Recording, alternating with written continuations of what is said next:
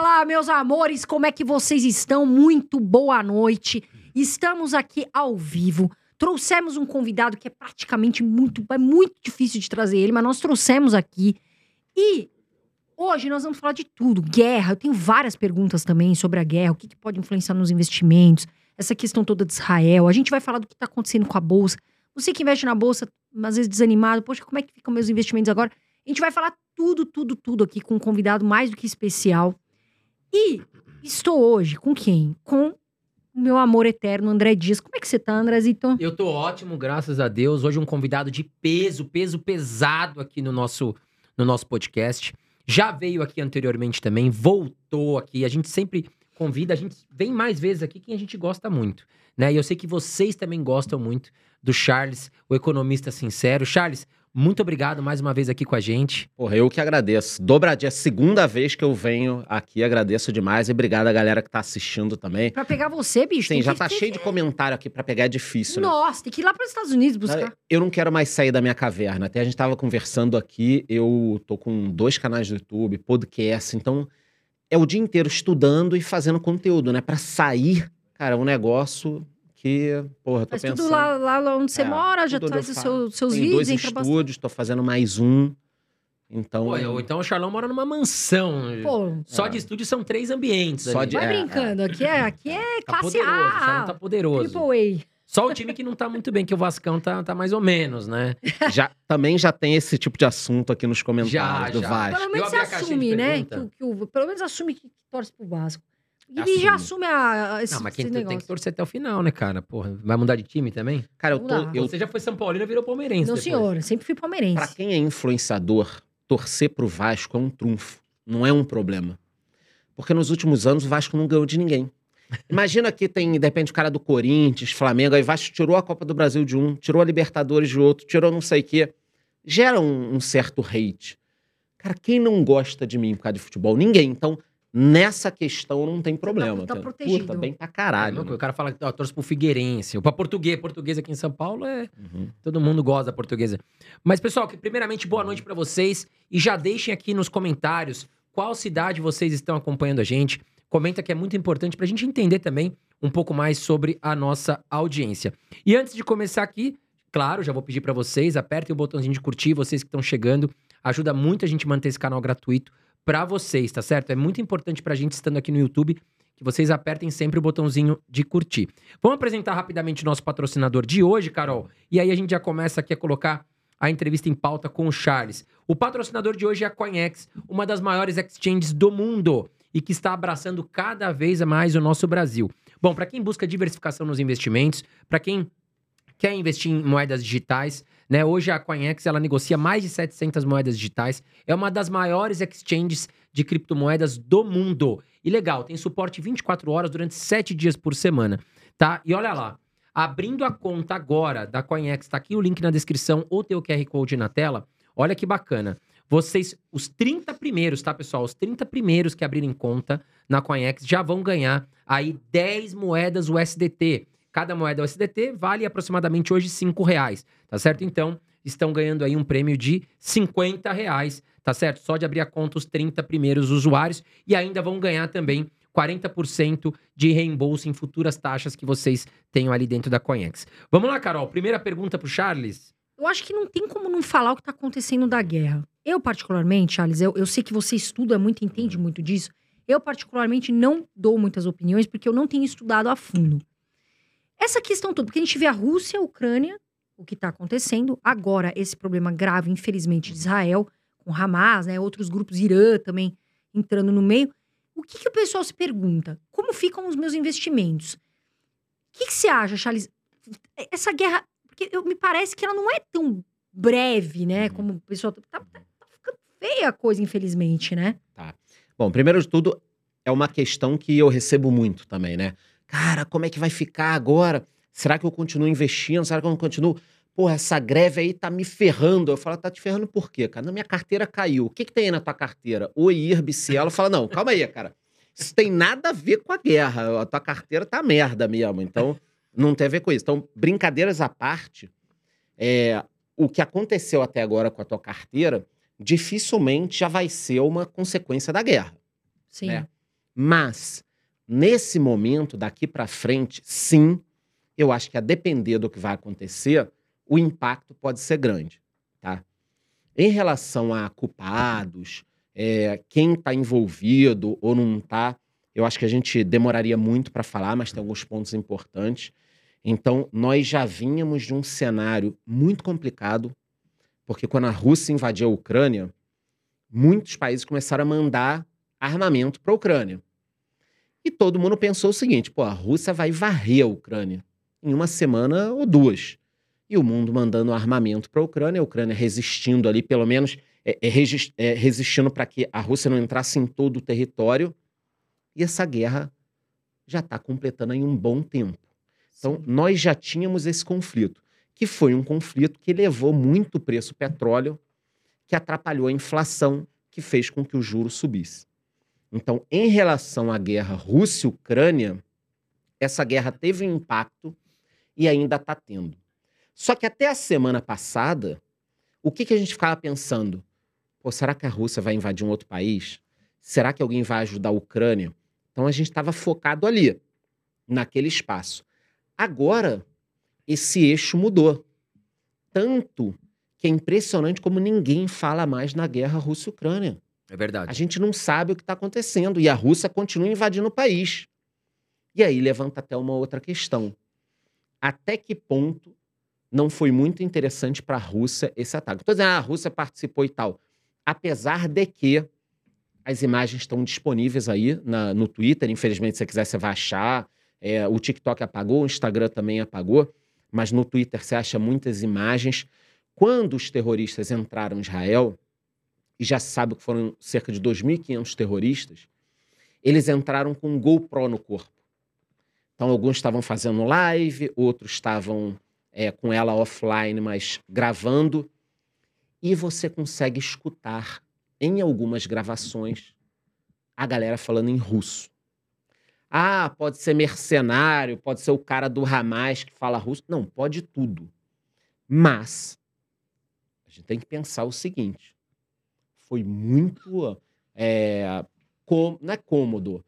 Tipo assim, foi muito interessante para a Rússia o que aconteceu agora. Porque aquele conflito ali, Israel-Palestina, já vem de muito tempo. Mas foi o maior atentado já feito num solo israelense em muitos anos desse modelo. Cara, acho que desde antes da independência não tinha algo assim. Então, com certeza teve ajuda externa. Os caras não iriam conseguir 2.500 armamentos, paraquedas, paraglider, carros, caminhões. Pô. Não foi de última hora, né? Não foi, não, ah, não vamos agora. O que, que a turma diz? Porque agora que a gente está começando a saber que foram dois anos de planejamento, muito dinheiro e muita ajuda externa. O primeiro país que todo mundo já sabe, não, esse país aqui está envolvido, é o Irã. Sim, com que certeza. é um inimigo histórico de Israel e que vem patrocinando e ajudando o Hamas há muito tempo. Agora, os motivos, tipo, por que agora, de interesse da Rússia, de interesse do Irã, e para piorar o que é pior essa tragédia humanitária que já está acontecendo, é que Israel estava prestes a fechar um acordo com a Arábia Saudita. E a Arábia Saudita é um player muito importante no Oriente Médio. Porra, então, cara, sabe aquele momento que, tipo, se não tivesse tido esse ataque agora, talvez em dois ou três meses nós teríamos um baita acordo entre Israel e Arábia Saudita. E isso poderia acalmar mais ainda o Oriente Médio. Porque Sim. de um tempo para cá, vários países têm feito a paz com Israel. Faltava um bom acordo com a Arábia Saudita, que é inimigo histórico do Irã. Então, cara, é um rolo ali e tudo tem a ver com petróleo. Só um parêntese, tem gente que me diz o seguinte: porra, eu acho que Israel tá querendo Gaza porque tem petróleo, gás. Cara, é irrisório que tem de lá comparado com o que tem em outros países.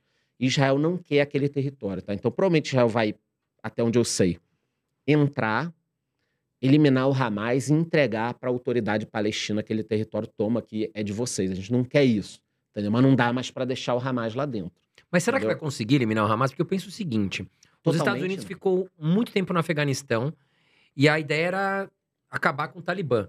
E a gente viu que com a saída dos Estados Unidos, o Talibã voltou a atuar, né? Voltou a tomar conta ali do Afeganistão. Você não acha que, que pode acontecer esse efeito com o grupo Hamas? Eu acho que pode, vai. Porque o que que acontece? Só que tem algumas diferenças. O Hamas atua dentro da faixa de Gaza, atua em outras regiões por ali, só que os líderes não estão em Gaza. A população é pobre. E onde é que está o principal líder do Hamas? Catar.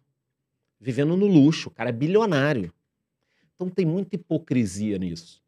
Ah, então o que você está querendo falar? Bom, estou querendo falar o seguinte: a população de Gaza sofre muito, os palestinos sofrem muito, tem 2 milhões de pessoas ali, vendo uma faixa pequena, com uma densidade demográfica muito grande. O mundo manda muito dinheiro para lá, só que esse dinheiro não chega. E aí as pessoas se iludem ou pensam mais viagens. Por exemplo, tem gente que fala para mim o seguinte: é, aquilo ali é uma prisão a céu aberto, Israel não deixa chegar nem água, nem comida. Eu falo, tá, cara, e como é que chegaram lá 10 mil mísseis? Porque enquanto a gente está conversando aqui, Israel está atacando a faixa de Gaza, mas Gaza está atacando míssil em Israel. Sim. Só que não aparece muito na TV, né? Ah, estamos filmando aqui explosões. Aí você entra lá, cara, Israel tá tocando sirene, a galera em bunker. Não mostra muito isso. Então, a conclusão desse assunto é que essa guerra interessa muita gente de fora que tem muito dinheiro. Entendeu? Então, eu acho que esse é um, um, um problema para sanar. E para encerrar, voltando para a Rússia, ninguém mais fala da guerra Rússia-Ucrânia. Lembrando que a Rússia invadiu a Ucrânia, cara, já morreram. Puta, tem gente que fala em 200, 300 mil pessoas já. Tem gente que fala Absurdo. tem mais. E aí o pessoal, caralho, já é o Gaza. Então, girou aquilo ali. O Putin acaba sendo, entre o aspas, Putin aca- né? é, a- meio que a beneficiar. a né? Mídia que- já não fala nada mais da, da guerra Rússia-Ucrânia. E de ontem pra hoje a gente teve o ataque no hospital, né? É. Que agora não se sabe. Israel joga a bola pra um lado, Uhum. o- a Palestina pro outro. O que, que, que, que você estudou disso, Charles, afinal? Vamos lá. É, tava num momento que o ataque tava diminuindo, né? Tipo, começou forte e diminuiu. Ontem eu tava online na hora que começaram as primeiras notícias do ataque. Primeira notícia que saiu, vocês procurem aí, depois eu posto lá no Twitter pra galera ver. Primeira notícia que saiu. Israel bombardeia o hospital, 200 pessoas mortas. É, o mundo condena. Eu falei, cara, não faz muito sentido Israel bombardear um hospital porque Israel está tentando bombardear coisas cirúrgicas. Tem 2 milhões de pessoas. Israel tacou centenas de bombas. Não morreu uma coisa proporcional igual em Israel. Eu falei, "Cara, Qual o sentido de bombardear um hospital, matar criança e tal? Não, não faz sentido nenhum. A não ser que fosse um erro. Aí, beleza, começaram as notícias. Número de mortes sobe para 500. Número de mortes sobe para 600. Aí, a Al Jazeera Tava com uma imagem que é deles, é árabe. Tava gravando no momento uma região e filmou a passagem de um artefato que saiu de Gaza e caiu em Gaza. Porque, para quem não sabe, de 20 a 30% desses mísseis que o Hamas taca em Israel, como eles são alguns artesanais, eles caem dentro de Gaza. De 20 a 30%. Ninguém fala nada. Então, por exemplo, de X mil mortos da guerra, muitos são mortos pelos próprios mísseis do Hamas. Ninguém fala nada, tudo bem. Mas começaram a sair as notícias. Aí Al Jazeera mostrou, não sei o quê. Bom, ninguém sabia naquele momento se tinha sido Israel ou Hamas. Aí interceptaram gravações do Hamas reclamando, falando tal, tá tudo na internet. Que na realidade não foi nem Israel nem o Hamas, foi a Jihad Islâmica, que é outro grupo. Ali tem vários grupos algumas mídias começaram a consertar. E aí a galera começou a postar os prints. Então, o primeiro print do Washington Post, por exemplo, que é uma mídia grande. Israel ataca não sei que quantos mortos. Ataca não sei que quantos mortos. Aí, cara, vai mudando. Então, a pergunta é a seguinte: por que, que no primeiro momento que explodiu aquilo, ninguém falou, olha, aconteceu uma explosão no hospital, agora a gente vai investigar. Se foi Israel, se foi Jihad, se foi o Hamas, se foi o Irã, tem que divulgar, tem que, cara, a pessoa tem que ser punida. Mas a mídia tá muito assim, cara, contra Israel, contra Israel, contra Israel. É impressionante. Você pode ligar agora Globo News, CNN, em qualquer lugar. Tem três analistas, os três. Tipo assim, um mete muito pau em Israel, outro mede, outro pouco. Mas por que isso, Charles? Por que será que a mídia tá tomando essa posição? A mídia tem uma posição é, de esquerda ou extrema esquerda e muito anti-americana. Uhum. Então Israel colhe muito um problema de ser aliada dos Estados Unidos. Certo. Então esse é um problema clássico. E para piorar, essa história do hospital que explodiu aconteceu, cara, horas antes do Biden pegar o avião e ir para o Oriente Médio. Ele tinha várias reuniões, inclusive com Mahmoud Abbas e com outros caras importantes. Todo mundo cancelou a reunião, manifestação em tudo quanto é lugar. Teve nos Estados Unidos, né? Assim, aí hoje, quando a gente acordou, porque o ataque foi à noite, começaram a circular as imagens. O que foi dito ontem? Que um míssel explodiu um hospital com 600 mortos. Foi isso, tá? Gravíssimo. Volto a falar, cara, Crime de guerra, né? crime de guerra, pena de morte para quem fez isso. Aí, pega aí depois vocês, não é para você sair agora para sair do podcast. Pega e pesquisa a imagem desse desse míssil que destruiu o hospital. O míssil na realidade caiu no estacionamento, destruiu alguns carros e o hospital tá lá intacto. Meu Deus. Então, assim, não morreram 500 pessoas, não morreram 600 pessoas. Óbvio que é uma tragédia o míssil cair próximo do hospital, continuo achando gravíssimo, mas não foi o que foi divulgado. E aí falam que foi Israel, né? Pra Então, ficar... Israel atacou um hospital e morreram 600 pessoas. Israel não atacou. Talvez não tenha sido Hamas. E aí, eu não, óbvio que eu não estou defendendo terrorista, mas assim, não, não coloque em alguém um crime que a pessoa não cometeu. Coloque o que ela cometeu. Talvez tenha sido uma outra organização, mas mesmo assim não foi o que falaram. Então por que continuam falando? Exatamente. Entendeu? Aí agora tem uma notinha em alguns lugares, sabe? Parece que não foi bem isso, parece que foi no estacionamento e tal. Mas com certeza daqui a cinco anos vai ter gente falando, porra, mas lembra lá quando Israel atacou o hospital?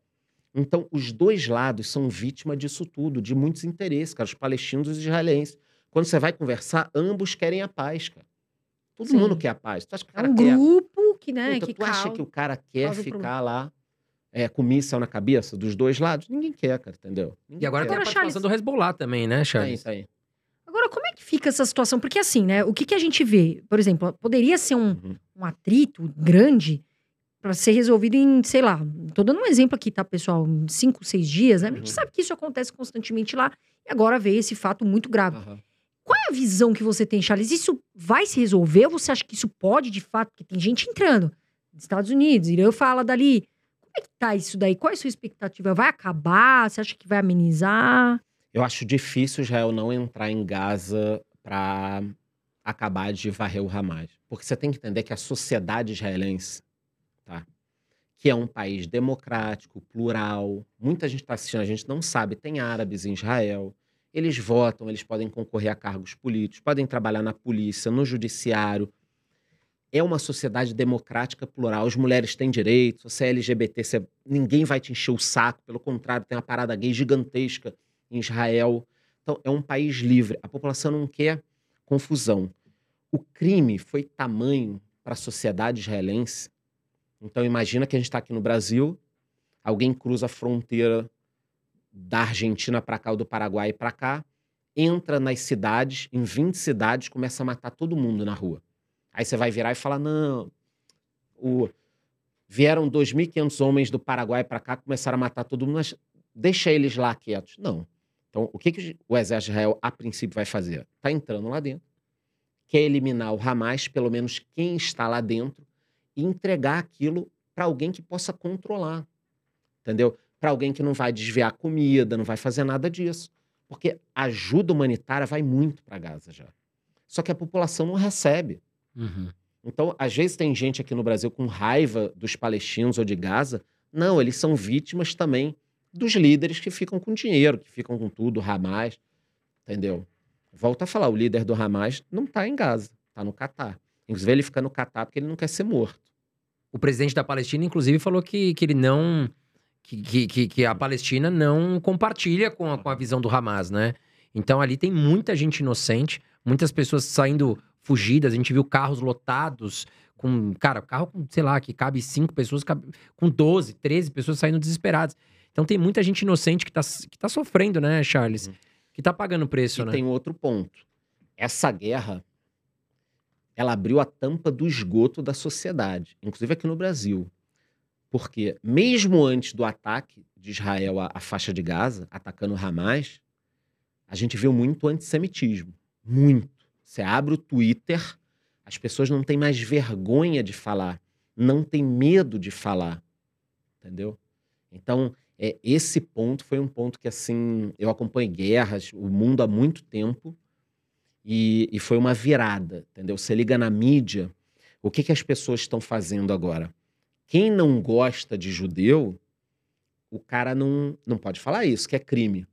Ele fala assim: eu sou contra sionista, abaixo o sionismo. Então ele pega um, um negócio que é indissociável da gente hoje em dia e fala: eu não gosto disso. Então tem que matar mesmo o cara por causa disso, entendeu? Por que essa bronca, você acha, Charles, com os judeus? Cara, isso é histórico. Ah, vai É continuar. um povo sofrido, na verdade, né? Vai continuar, cara. Eu, eu poderia dividir isso em religioso e, e, e ateu, por exemplo. Vamos colocar, né? Como judeu, cara, a gente está vinculado àquela terra, vinculado à religião, a uma série de coisas. E também vem uma carga de perseguição. Isso vai sempre ter. Como ateu, né? Vamos lá. Você consegue usar o judeu como bode expiatório de forma muito fácil. Porque nós somos aí 15, 16 milhões de pessoas no mundo. Você não consegue ter uma força igual outros povos. Se eu começar a perseguir um cristão agora, tem dois bi de cristãos. Meu irmão, ó, vai dar uma merda do caramba, se junta. Agora, pô, judeu, 15 milhões, vai fazer o quê? Entendeu? Então, é muito fácil você perseguir. E tem esse problema do, da galera que é anti-americana, cara. Tem gente que, se pousar aqui um ET, começar a fazer maldade, mas os Estados Unidos forem contra o ET, o cara vai a favor do ET. Cara, você quer coisa mais louca do que algumas pessoas, eu não quero falar aqui quem são essas pessoas, porque a gente poderia tomar um processo todo mundo. Mas existem pessoas que não podem entrar na Palestina por credo, cor, raça, tudo mais, que elas seriam mortas.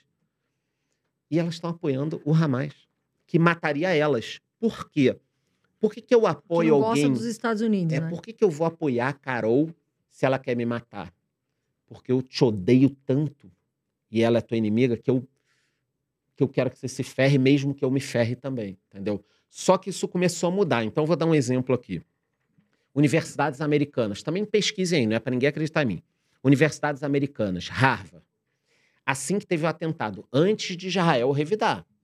Porque agora, tem até gente que eu conheço que fala assim, puto, o atentado foi foda, mas tá revidando demais, né? Pô, acho que Israel tá errando a mão e tal. Dá para você conversar. Mas quando teve o atentado, não dá para conversar. Não dá para você. Cara, os caras entraram lá, 2.500 caras, já até agora foram 1.300 mortos em Israel naquele dia, já, porque o número foi subindo, foram achando gente. Cortaram a cabeça de bebê e tal. E eu ainda escutei gente falando o seguinte para mim: será que cortaram a cabeça de bebê? Mas não vi a imagem do- da cabeça cortada, só mataram. Eu falei, cara, olha a merda que você tá falando, só Só, né? Como se Tipo, fosse um. eu nem vejo. né, tipo, é um negócio louco. Mas voltando à história de Harvard, assim que teve o atentado, 30 grupos, é, instituições dentro de Harvard, clubes, grupos e tal, assinaram uma carta contra Israel pró-Hamas. Em Harvard, cara, coração dos Estados Unidos, a galera apoiando. Por quê? Porque a turma de esquerda virou anti-americana mesmo dentro dos Estados Unidos e aí odeia Israel. Beleza. Isso sempre aconteceu, mas a sociedade está meio de saco cheio. Então, alguns caras, o ex-presidente de Harvard, alguns caras que estudavam lá e doavam dinheiro, falaram: chega, cara. A gente não vai mais doar dinheiro para Harvard. Acabou. Porra, a gente está doando dinheiro para a instituição, e não só judeus, tá? A gente está doando para Harvard e vocês estão criando terroristas aí, cara. Vocês estão loucos. E aí um grupo pegou o nome das pessoas das 30 instituições que estavam apoiando o Hamas. Olha que louco. Meteu um caminhão circulando ali ao redor de Harvard, passando o nome da galera que apoiava o Hamas. Caraca. Meu Deus. E divulgaram uma lista, estão mandando para todas as empresas dos Estados Unidos, ó. Tá aqui o nome, meu irmão. Ó, a Carol, o André, o Chaz, aqui, ó, todo mundo apoia. Toma aí. Quero ver esses caras conseguirem emprego agora. Então, essa guerra, na minha opinião, eu torço para que ela acabe logo, óbvio. É uma tragédia humanitária. Qualquer um que fique escolhendo lado, quer que se foda, é maluco. A guerra tem que acabar logo, é uma tragédia humanitária. Mas mesmo que ela acabe agora, enquanto a gente está fazendo esse episódio, algumas feridas, inclusive no, anti, no antissemitismo, que nem tem muita gente, e na questão da sociedade, eu acho que isso vai mudar para sempre. Sim. Porque é, o mundo está começando a perceber que tem muita gente do mal e muita instituição, cara, que só quer a destruição da sociedade. Então, é aquela pessoa que mora nos Estados Unidos, mas fica só cultuando é, a vida em Cuba, a vida na China, a vida na Coreia do Norte. Cara, tem canal no Brasil, pelo amor de Deus, pessoal. Tem canal no Brasil só para ficar falando bem da China e da Coreia do Norte, influenciadores. Meu Deus. Vocês acham que esses caras não ganham dinheiro? Claro que ganha. Dessa turma? Então, e aí eles criam uma juventude, cara, Doutrinada. doutrinada totalmente é, idiota. Tem, tem gente que veio no meu perfil, como eu respondo numa boa, falar, poxa, Alan, curto você e tal. Mas, pô, tu não acha absurdo? Porra, os judeus foram lá, expulsaram os palestinos, criaram Israel em 48, tudo artificial. Eu falei, meu irmão, tu tem Bíblia em casa? Tenho. Dá uma lida lá, sem cunho religioso, cunho histórico. Porque tem muita coisa que é história. Rei Davi é história, Salomão Sim. é história. Cara, não acredita em religião? Foda-se. Abre lá e dá uma olhada. Judéia, Judá, Belém, Jerusalém. Dá uma lidinha lá. Aí você já vai entender que a gente tá ali, meu irmão, há muito tempo, entendeu? Mas mesmo assim, eu sou favorável a dois estados. Que os povos vivam em paz. E um outro ponto, Israel quer colonizar tudo. Tem mais de 20 países ao redor de Israel. Israel é menos de 1% daquele território. E mesmo assim as pessoas querem que Israel doe território, saia de lá. Então, a sociedade é assim. Antes de Israel moderno ser, é, ser criada, o que, que as pessoas falavam para os judeus? Em 1800, 1900, o judeu que morava na França, na Alemanha, em Portugal, Espanha, toda vez que a galera encontrava o judeu, falava assim: você não é bem-vindo aqui. Você não é português, você não é francês, você é um judeu. Volta para sua terra. Aí agora, o que, que essa galera fala, inclusive a mídia aqui no Brasil? Porra, você é judeu, sai daí da sua terra. Então, tanto aquele cara que falava para sair e ir para tua terra, quanto esse que fala para agora para sair de Israel, é antissemitismo. O cara fica floreando de um jeito ou de outro, mas é um canalha, entendeu? E como é que você acha que o governo brasileiro está se posicionando frente, frente a tudo que está acontecendo em Israel, enfim, Palestina? Olha, vamos lá. Eu vou falar ponto positivo e negativo, tá? Para não parecer que eu tô só metendo pau no governo. Ponto positivo. Essa questão de trazer o pessoal que estava em Israel, sendo judeu ou não, trazer assim, o... tinha muita gente, muito evangélico que vai para Israel, tá? Então, já vieram mais de 900 brasileiros repatriados. Ok. E também o governo brasileiro está atuando para tentar trazer os brasileiros em Gaza. Show de bola. Isso a gente tem que apoiar. O cara que está em Gaza, está em Israel, que está na Ucrânia, que está na Rússia, o governo tem que dar esse apoio e me parece que está dando. Então, ok. Concorda? Inclusive Sim. trazendo os pets da galera, pô, tu tem um cachorrinho, gato, vem todo mundo, porra. Ok. Ponto negativo. O governo não condenou o Hamas como grupo terrorista. Então, aqui pro Brasil, para esse governo, a tia do Zap é terrorista e o cara que metralha a galera com Não a é. ADB não é. Cara, é, você não precisa ser um gênio para ver que tem alguma coisa errada. Não precisa ter um gênio para ver que é, a, a coisa não tá muito bem, assim, de, né, de É, eles estão julgamento, tentando de... tapar, os, tapar tudo ali, né? É. Foi exatamente isso que você falou. Eu tenho um, um- o meu advogado é judeu, né? E, por sinal, ele tá bem triste porque ele tem muitos parentes Uhum. lá, tudo, né? E é é, realmente ele, ele conversando comigo, porque eu não entendo tanto, né? Não tô dentro né, da, da religião, enfim, de tudo, mas assim, é impressionante o que o pessoal não quer falar que é um grupo terrorista. E tem gente que defende até vai defender. Não, não é, não é culpa deles, é culpa de Israel. E é chocante isso, né, Charles? Foi, o que você falou. O- o- o- a gente tem uma parte, uma turma que está doutrinada, que eles não conseguem enxergar que um grupo que mata crianças e que né, faz essas atrocidades é um grupo de terroristas. Ninguém tá aqui falando, pelo amor de Deus, foi o que o Charles falou. A Palestina tá sofrendo, o povo de lá não quer dizer que o povo de lá, da Palestina, apoie isso, pelo contrário. A gente sabe que não é nem. Eles são vítimas. Mas, pô, a gente vê aqui no Brasil pessoas que não têm a coragem e de importantes, né? Nomes que estão em funções importantes, de falar que o, que o Hamas é um grupo terrorista, porque não tem outro nome. O mundo, pra gente até fechar esse tema, o mundo hoje. Porque o que aconteceu? Década de 90 cai a União Soviética, final de 80, 90 cai a União Soviética. Aquela briga, bipolaridade, a Guerra Fria, acabou. Acabou. Os Estados Unidos conseguiu ganhar a Guerra Fria, não só porque os Estados Unidos teve uma boa economia e uma boa sociedade, a União Soviética ruiu de dentro para fora, não foi de fora para dentro. Ninguém invadiu a União Soviética.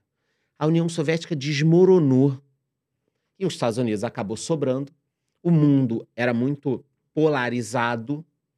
Por exemplo, no Oriente Médio, Israel era aliado dos Estados Unidos e boa parte dos países árabes da União Soviética. Cuba era aliada da União Soviética. Esse modelo acabou naquele momento. O que, que dá para a gente perceber agora e tem a ver com investimento? Que o mundo está voltando a ter essa polarização. Então, de um lado, você tem Rússia, China e Irã. Cara, ó, casadinhos, tamo junto. Tanto que o Irã deve entrar nos BRICS. Então, China, Rússia e Irã.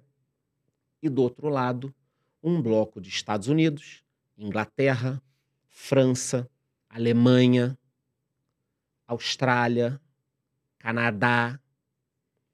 O mundo está ficando de novo dividido. E os países estão tomando lado. Tanto que Rússia invadiu a Ucrânia, China e Irã estão apoiando. O Irã manda os drones para a Rússia atacar. Europa e Estados Unidos condenaram a invasão e estão ajudando Israel. Então vocês estão percebendo que o mundo ele está se claro, dividindo né? de novo em blocos. claro. É. E o Brasil, claramente, com esse governo, já escolheu um lado. A gente está com Rússia, Irã e China. O Brasil escolheu um lado, foi esse lado. O Brasil poderia não escolher um lado. A Índia está com os Estados Unidos também. O Brasil poderia não escolher um lado. O Brasil escolheu um lado já. Isso pode afetar, obviamente, a economia também. E em caso de uma guerra, no momento, nós estamos no lado da China e da Rússia, ao invés de estar do lado dos Estados Unidos, Europa, Canadá, Sim. México. É, países extremamente democráticos, né? Porque eu não estou puxando o saco dos Estados Unidos. Os Estados Unidos têm um milhão de defeitos. Mas vamos lá. Os líderes do bloco, China, Rússia e Irã, não tem democracia aí. Exatamente. Não, tem nenhuma democracia. Então por que que a gente está se aliando a países que não são democráticos? Entendeu? Agora, Charles, porque assim, as pessoas aqui no Brasil, o que, que elas pensam em relação agora falando dessa guerra em específico e dos investimentos também? Uhum. Aconteceu isso. As pessoas falam assim, eu tava até no salão outro dia, escutei, fiquei até bem triste. Ah, eu não quero saber porque não é aqui no Brasil. Uhum. O problema é deles. Desse jeito, pra vocês verem como que tem, ainda falando do lado do uma, como tem gente que realmente não tem nexo nenhum. Dá até gosto de falar disso. Como é que fica, Charles, pra quem tá aqui, pra entender o que pode afetar na economia Brasil essa guerra e como ficam os investimentos pra turma que tá com medo de, Tá. de, de atingir a carteira? Legal. Primeiro de tudo, essa pessoa que te falou no salão, eu até entendo, porque muita gente acha isso. Ah, cara, pô, já tem meu problema aqui, cara. Porra, é, tem que pagar minha conta de telefone, o supermercado subiu pra cacete. Eu tô cagando pra Ucrânia, sei nem onde fica isso no mapa. A pessoa pensa isso. Ok. Ok. A educação no Brasil também não é das melhores, então a gente fica meio perdido. Infelizmente. infelizmente. É, como isso impacta, né? Vamos pegar quando a Rússia invadiu a Ucrânia. O brasileiro tá aqui e fala: "Eu não tô nem aí para isso". Você não tá nem aí, beleza? Só que vinha daquela região muito fertilizante para cá. Você lembra quando estourou a guerra? Sim. Uma loucura, o Biruliro teve que ir lá conversar para liberarem fertilizante para cá. Então o Brasil já foi afetado. Sem fertilizante, fudeu o agro. Total. Então, já tem um impacto aqui. Se desse um, um problema maior lá, poderia afetar aqui. Do outro lado, o preço do petróleo disparou. Ah, mas eu não bebo petróleo. Calma. Mas você anda de carro. Ou a gasolina ou a diesel. Ah, te peguei, não tenho carro. Calma. Você não tem carro. Só que o preço do diesel impacta em tudo na cadeia. Porque o transporte brasileiro é 70% rodoviário. Então, tudo tem um impacto do preço do diesel. O combustível subiu, o diesel subiu, a gasolina subiu, o governo teve que subir o juro e a gente ficou com aquela Selic em quase 14 por causa disso. Então, olha que loucura. A Rússia invadiu a Ucrânia, o Putin estava lá, tomou uma vodka, falou, ah, meu irmão, vamos invadir? Vamos. Cara, e a gente acabou com um juro aqui a quase 14, fudido, detonando a economia. Então o mundo, ele é todo conectado, gente, todo conectado. Por exemplo, 70 a 80% dos chips, tá? De alta capacidade eletrônicos são fabricados em Taiwan. Tem outros de chip por aí, tá? Mas alta complexidade são fabricados em Taiwan. Se a China invadir Taiwan e a gente tiver uma guerra ali, um problema, carro, computador, telefone, a gente pode ter uma paralisação disso. Então, por mais que você pense, cara, eu vou tocar minha vida aqui, no meu caso, eu estou preocupado em pagar minhas contas e que o Vasco não caia para a Série B. Só isso. Essa é a minha preocupação. Não dá. Porque se o Irã resolver entrar na guerra e fechar, por exemplo, o Estreito de Hormuz, olhem no mapa aí depois, é um estreitinho ali. 30% do petróleo passa ali. O petróleo vai para 100, 150 dólares. A gasolina aqui vai para 10 reais. Então não dá para você não olhar para isso. Eu também não quero ninguém paranoico, porque se você começar a pensar nisso. A gente fica maluco. Você fica maluco. Você fala, caramba, porra. Não vou mais investir, é, né? Eu já, não, vou, não vou investir, não vou trabalhar. Eu já tenho meu problema em casa aqui. Ainda tem que ficar pensando nisso. Mas eu acho que é só bom ter um, um overview de que, assim, é, faz diferença, tá? Qualquer guerra faz diferença na nossa vida. Principalmente esses conflitos um pouco maiores. Tem alguns a Armênia e a Azerbaijão, não sei o quê, também são importantes, mas não vai impactar muito em você se não escalar para as fronteiras, entendeu? Agora sim, os Estados Unidos já mandou um navio. Dois. Dois navios. Inglaterra também acho que já mandou. É, a Inglaterra estava falando até em mandar tropa para Israel. Você não acha que a gente está caminhando para uma terceira guerra mundial, Charles? Ou é exagero falar isso? Não, eu acho que se na Ucrânia, qual foi o problema na Ucrânia? Qualquer país que entre com tropa ali vai dar merda. Porque a Rússia atacou e tá ali. Se os Estados Unidos forem para lá, agora, o que, que vai entrar nos livros de história? Puta, quem causou foi os Estados Unidos, aí nitidamente. Tava rolando uma guerra ali. Por que, que os Estados Unidos acabou atravessando o mundo para se meter na fronteira da Rússia? Podem alegar isso. Uhum. A Rússia pode chegar e falar o seguinte: eu vou atacar o México eu vou atacar o Canadá. Pronto, você está aqui do meu lado, eu também vou atacar lá. Então, na Ucrânia, os países democráticos que estão tentando ajudar não podem mandar tropa. Senão vai dar uma merda. A Rússia é o país com o maior número de ogivas nucleares ainda no mundo, tá? E o Putin declarou que é, vai sair do acordo de não fazer novos, novos testes, tá? Então, ponto.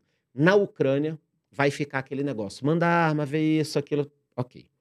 Em Israel, que não está ali do lado da Rússia e tudo mais, o mundo livre, Estados Unidos, Europa, já percebeu o seguinte: estão tentando varrer Israel do mapa. É a única democracia do Oriente Médio. Os países estão se juntando para atacar ali.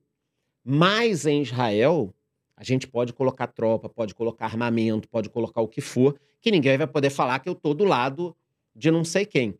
Então, quando Israel foi atacado e o pessoal entendeu o tamanho, falaram: opa, peraí. E as pessoas estão começando a pensar, é, Inglaterra, França, Alemanha, Estados Unidos, nessa divisão do mundo, entendeu? Os caras estão pensando assim, Alemanha, França. Peraí, cara, o Hamas atacou Israel não faz muito sentido os caras fazerem um ataque desse suicida, porque eles seriam destruídos depois. Né? Por que você faz um ataque para ser destruído? Tem que ter um interesse maior.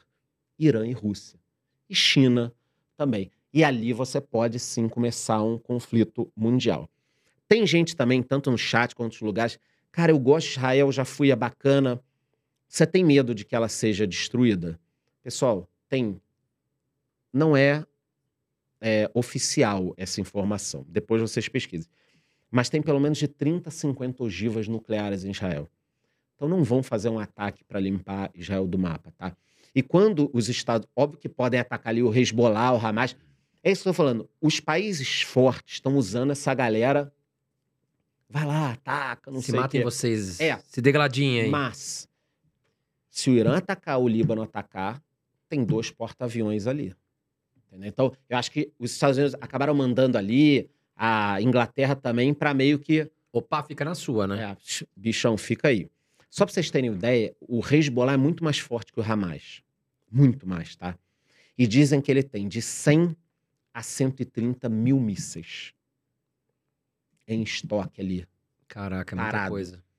mesmo o sistema, o Iron Dome, que destrói os mísseis em Israel, mesmo esse sistema, 100 mil mísseis ao mesmo tempo, 30, 40, Fica inviável. de Fica inviável. conseguir. mas aí você tem que pensar o seguinte: se saírem 100 mil mísseis do Líbano em direção a Israel, Israel tem o direito de atacar o Líbano? Tem, né? Exato. E aí, aí o negócio é, é outro, entendeu? Aí Aí, não vai ser esse ataque cirúrgico que as pessoas estão pensando. Mas mesmo assim, cara, eu, eu também sou que nem vocês. Eu só quero que aquilo entre em paz.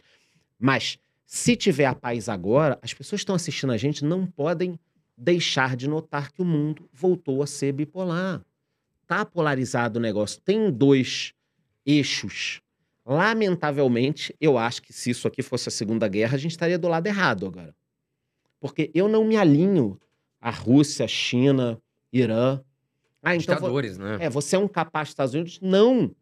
Eu acho que tem vários erros. Só que eu posso criticar. Do outro lado, não pode, entendeu? Então, as pessoas têm que pensar isso. Cara, eu odeio algumas coisas dos Estados Unidos. Ok. Vai lá pra Coreia do Norte pra ver como a coisa é. Entendeu? Não dá pra você comparar a, a situação, entendeu? E agora, assim, virando um pouco para o assunto investimentos, o que, que acontece? A gente está vendo, infelizmente, muitos fatos acontecendo. É, e a Bolsa, ela já ela vinha dando uma subidinha, ela cai e ela vem lateralizando há um bom tempo. Os investidores, Charles, com tantos acontecimentos, que, né, infelizmente, não só o da guerra, mas outros tantos, eles estão meio desanimados. Tem muita gente que fala assim para mim, acho que pro André, para você talvez, Poxa, mas eu coloco meu dinheiro na bolsa, a bolsa não anda, a bolsa, meu dinheiro tá lá parado, há tantos anos eu não tô ganhando nada. O que, que a gente pode falar para esses investidores, Charles? Como ver essa questão realmente da bolsa tá, tá lateralizada? Tá, Eu recebo muita mensagem assim também. E eu brinco muito com a galera. De vez em quando aparece alguém pra mim e fala o seguinte: Poxa, Alão, esse negócio de investimento aí é foda, cara. Eu comecei a te seguir há dois anos. Eu bebia, fumava, gastava todo o meu dinheiro com mulher. Aí comecei a te seguir. Passei a juntar dois mil por mês e investir. Tô perdendo todo o meu dinheiro. Eu vou voltar Então era pro- muito é, melhor quando, antes de eu te Vou conhecer. de novo pro, pro, eu, pro Porque eu bar. ficava sem dinheiro, mas pelo menos bebia, fumava, me divertia. Aí eu falo, cara, calma. A gente está numa janela, num período de tempo que tá a merda. Se a pessoa começasse a investir em 2001, que a gente teve a... a ó, 2001 foi Um bizarro. commodities. 2001 teve o 11 de setembro. Teve a crise, que foi a bolha da Nasdaq, 70% de queda. Uma porrada de empresa acabou. A galera perdeu todo o dinheiro. No final dos anos 90, teve crise do México, crise da Rússia, crise dos tigres asiáticos, problema de câmbio no Brasil, na Argentina, no México. Final dos anos 90 foi horrível. Depois, ó, anos 90, 2001, ah, agora o mundo não vai ter crise mais. 2008, que para mim foi a pior crise. Econômica foi a pior. Economicamente foi pior que a do Covid, na minha opinião.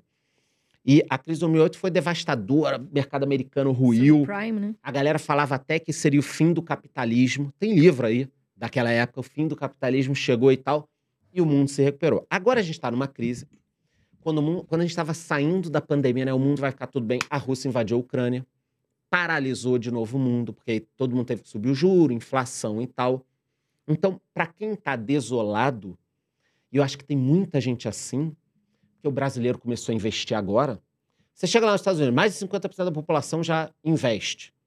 Então, essa janela de queda, muitas vezes o cara acha que é uma oportunidade.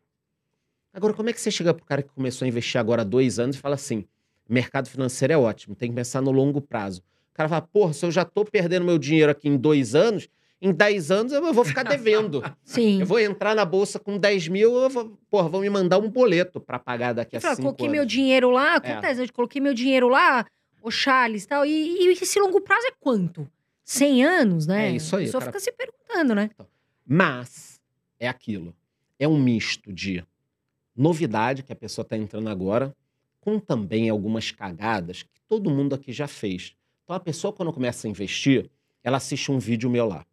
Ah, cinco fundos imobiliários, não sei o quê. Aí ela vê que no vídeo eu falo que tem fundo imobiliário pagando 0,80, 0,90 ao mês. E que ainda repõe a inflação. Aí o cara pensa, porra, 0,80, cara, não quero isso. Aí abre o vídeo de outra pessoa. Conheça a ação que pode subir 500%. Aí o cara fala, porra, gosto essa do. Charlão. Ah, vai se fuder, cara. Eu quero 500%, Vou pro caminho eu não mais- quero 0,80. Mas eu não quero atraente. 1% ao mês. Aí o cara investe num ativo que muitas vezes vai ficar oscilando. Sobe 50, cai 80, sobe 30, cai não sei o quê. Aí passa dois anos ele não fez nada. O cara que investe direitinho, ou que pelo menos separa parte da carteira para boas ações de dividendos, fundos imobiliários, todo mês está ganhando um pouquinho de dinheiro. Exatamente. Então, mas você só passa a fazer isso depois que você perde dinheiro. Não adianta. Cara, eu posso falar mil vezes. Cuidado, não faz isso, isso, aquilo. Cara, não, Xalão, tranquilo. Não vou fazer. Aí ele sai lá e, e compra uma, uma ação Se porcaria. enfia numa, num, num desses golpes de, É. de Pô, pirâmide. golpe é clássico. que é o que mais tem, infelizmente. A pessoa é gananciosa, ela vai lá, ela não tem paciência. E aí, Charles, por exemplo, a pessoa que tá vendo agora, o cenário Bolsa de Valores hoje. Na sua opinião, tem muita oportunidade? Tá barata? O que, que você faria para um, por exemplo, o cara que tá começando? Momento agora. Tá, eu acho que tá barata, mas a gente tem que tomar cuidado porque o juro alto, ele vai corroendo a empresa. Principalmente a empresa que tem dívida. A gente tem que parar para pensar o seguinte: a Selic bateu em quase 14, caiu um pouquinho, vai cair mais um pouquinho, mas esse juro aí é fictício. É fictício. Chega lá no banco, ô, bom dia, tudo bem, gerente? Tudo bem? Olha só, eu queria uma linha para descontar duplicata aqui no seu banco, duplicata da- minha empresa. Qual o juro? O cara vai falar, meu irmão, o juro é 25, 30 anos. O juro real da sociedade, quem tem empresa, por favor, me fale nos comentários se eu estou mentindo ou não. O juro está muito caro. O rotativo do cartão é 440% ao ano. 440%. É um assalto. É. E a inadimplência é 49%. Então, o banco também não consegue diminuir muito. Quer dizer, a inadimplência é alta porque juro é caro ou o juro é caro porque a inadimplência é alta? É uma merda, a gente não sabe. Teria que baixar muito o juro para saber e a gente não sabe se as pessoas vão pagar. Então, um dos grandes problemas no Brasil, acabando de responder sua pergunta em relação à bolsa, é que, na minha opinião, a bolsa está barata. Os números muitas vezes mostram isso, a gente mostra estudo, mas ela pode ficar mais barata ou continuar um tempo assim barata, o que acaba sendo uma oportunidade. Mas nesse momento, não é hora para brincadeira. Eu já brinquei muito também. Ah, mercado tá bombando, juro baixo, aí você investe numa empresa, ela não tá boa, você tira tal. Agora a coisa não tá assim, cara. Agora a gente tá falando que grandes empresas podem pedir uma recuperação judicial. Não, você vê que até o mercado antigamente estava mais fácil, entre aspas. Tinha muito empresário que estava nadando de braçada e estava tendo ali fazendo é, dívidas, tá- dívida, porque toda empresa tem que ter dívida para né, pra subir e crescer. Mas hoje, o- esse ano, me parece que os empresários realmente deram uma trancada assim na. Juro alto, né? Juro alto. gaveta. Pra empresa alto. captar, captar empréstimo, captar crédito, tá muito caro. Parece claro Não, e isso. outra coisa. as empresas. Eu tenho lá 5 milhões no banco parado. Não é exatamente esse valor, muito mais não, tô brincando. Eu tenho lá parado, 5 milhas. Aí a Carol chega pra mim e fala: Aí, Charlão, quer abrir um Subway? Mostra a conta aí pra mim. Quanto dá no final? Não sei, vou dar um chute, tá? Ela vai virar e falar: Ó, no final de tudo, a gente vai vender sanduíche, vai pagar funcionário, vai processo trabalhista, o cliente que foi no banheiro, escorregou, bateu com a cabeça, a gente teve que pagar o hospital. No final de tudo, vai sobrar o que no ano? 7, 8, 9% no final de tudo. Pagando a pintura, o assalto. Se tudo der certo, né, tudo der certo, se tudo. E nunca dá, quem já teve negócio sabe. É o contrário, sempre dá muita merda. Sempre dá mais a merda que você mais, esperava. é. Tá. Tudo der certo, você vai ganhar isso. Aí você olha lá. Tesouro direto. IPCA mais 6. Você vai pra praia e recebe o seu dinheiro. Pré-fixado 11, 12, 13%, sem risco. Por que que eu digo sem risco? Porque é considerado o menor risco do Brasil. Sim. Óbvio que tem risco. Tudo tem risco, tá, galera? Se descer aqui, porra, o- a, maior, a pessoa mais importante do mundo e te garantir alguma coisa, esquece. Tudo na vida tem risco. Mas se você consegue ganhar muito com esforço menor e com risco menor, qual o sentido de você abrir um negócio? Então, o juro alto é um desincentivo a novos investimentos na economia real. Tá? Fora que ele atrapalha quem está no negócio. E um ponto que a Carol falou importante sobre juro alto, empresa e tudo mais, é que quando a Selic bateu 2%, muita empresa se endividou, sem travar taxa nem nada. E agora se ferrou. E aí o cara, ah, eu tenho uma indústria. O juro do Selic bateu 2%. O cara pensou, meu irmão, é hora Vou de eu ampliar. Vou comprar máquina, equipamento, vou exportar. Aí qual o cenário três anos depois? Selic alta pra cacete, produto da China inundando o Brasil. De janeiro a junho, 123 milhões de pacotes chineses chegaram no Brasil. E é isso, cara. E você não consegue se mexer. O empresário brasileiro não consegue trabalhar, cara. Ah, o governo vai taxar Shein, Shopee, AliExpress, vai melhorar. Talvez melhore um pouco, talvez piore. Você tem que facilitar o empresário brasileiro. Não facilitar a compra de fora vir taxada, entendeu? A pessoa talvez não compre aqui, porque tem coisa que nem chega aqui. O que você tem que fazer é sentar com a sociedade e perguntar o seguinte: olha, estão vindo 100 milhões de pacotes chineses. Beleza. Como é que a gente faz para devolver essa merda, para fabricar coisa aqui e mandar o nosso? É isso que a gente tem que, tinha que estar Exato. pensando. Incentivar a indústria local, Isso. né? Nem que demore 10 anos, mas aí você vai criar um plano de longo prazo. Agora, isso não, não dá dinheiro para político, também não é bonito de falar e tudo mais, entendeu? Mas, no momento, a economia está com essa coisa de não andar, e aí isso reflete na bolsa, as pessoas não se animam. Um outro ponto da bolsa que a gente esqueceu de falar, que é muito importante que as pessoas entendam, é que o juro americano está no maior patamar dos últimos anos. Então você pode, olha só, você pode botar o seu dinheiro nos Estados Unidos, em título americano, ganhando 5% ao ano em dólar.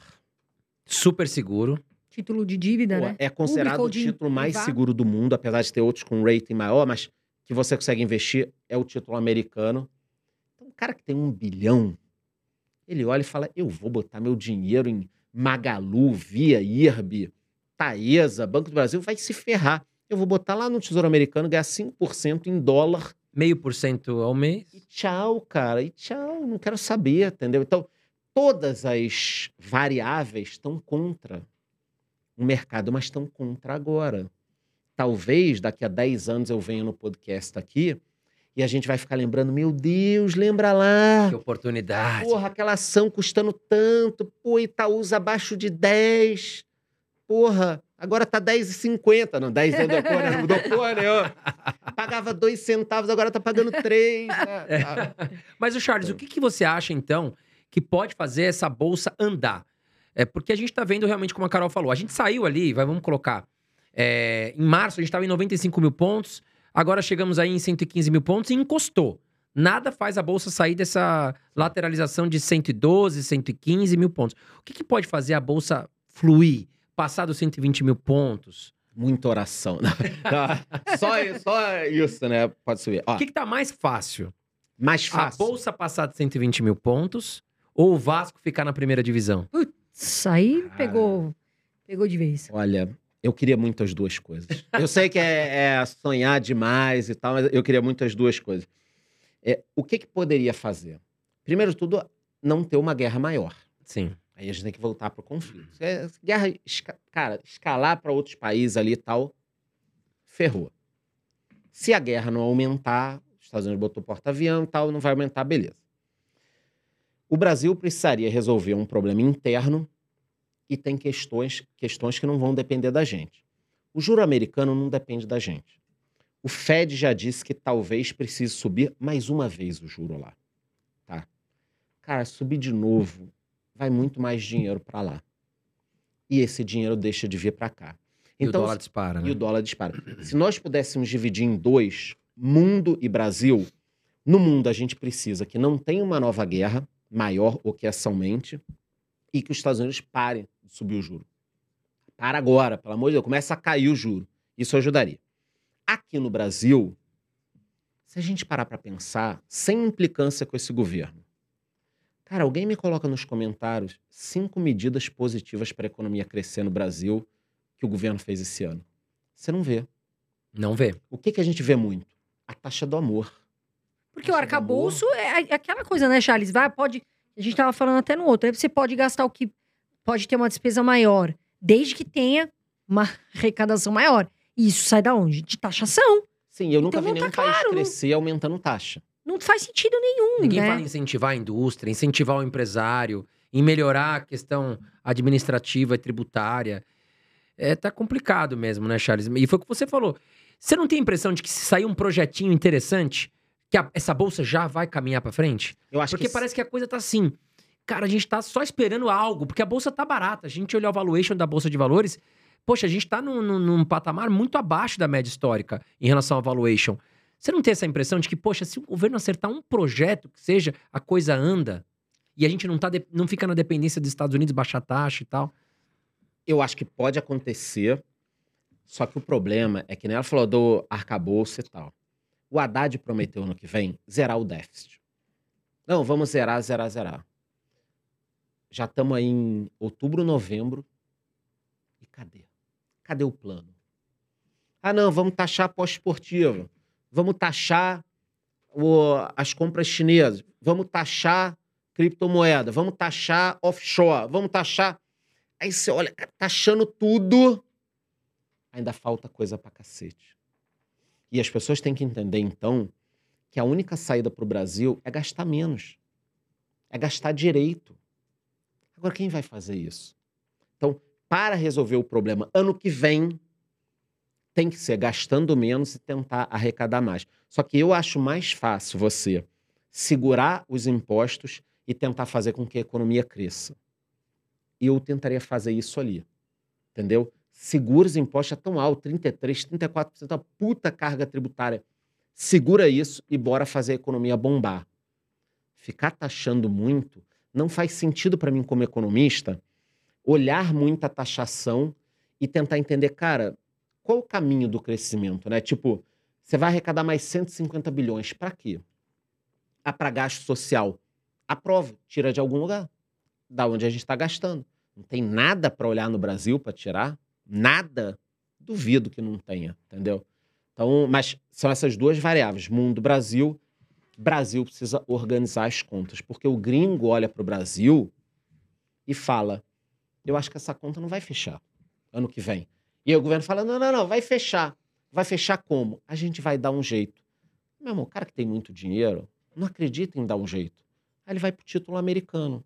Entendeu? Então, eu também acho que a bolsa tá barata, mas pode ficar mais barata. Sim, com certeza. Agora, eu invisto todos os meses, mesmo assim. Porque eu acredito no longo prazo. Então, a única forma de eu me proteger de cagadas que eu posso fazer é aportando todos os meses. Que aí lá na frente, daqui a 10 anos, eu não vou me arrepender de não ter comprado. Basta lembrar que na época da crise da Dilma, a gente também achou que seria o fim do Brasil. Aliás, para quem não sabe, a crise da Dilma economicamente foi muito pior do que o Covid. Foi duas vezes o Covid. Vocês entenderem o tamanho da cagada que foi. E o Brasil se recuperou. Ah, não se recuperou tanto, mas se recuperou.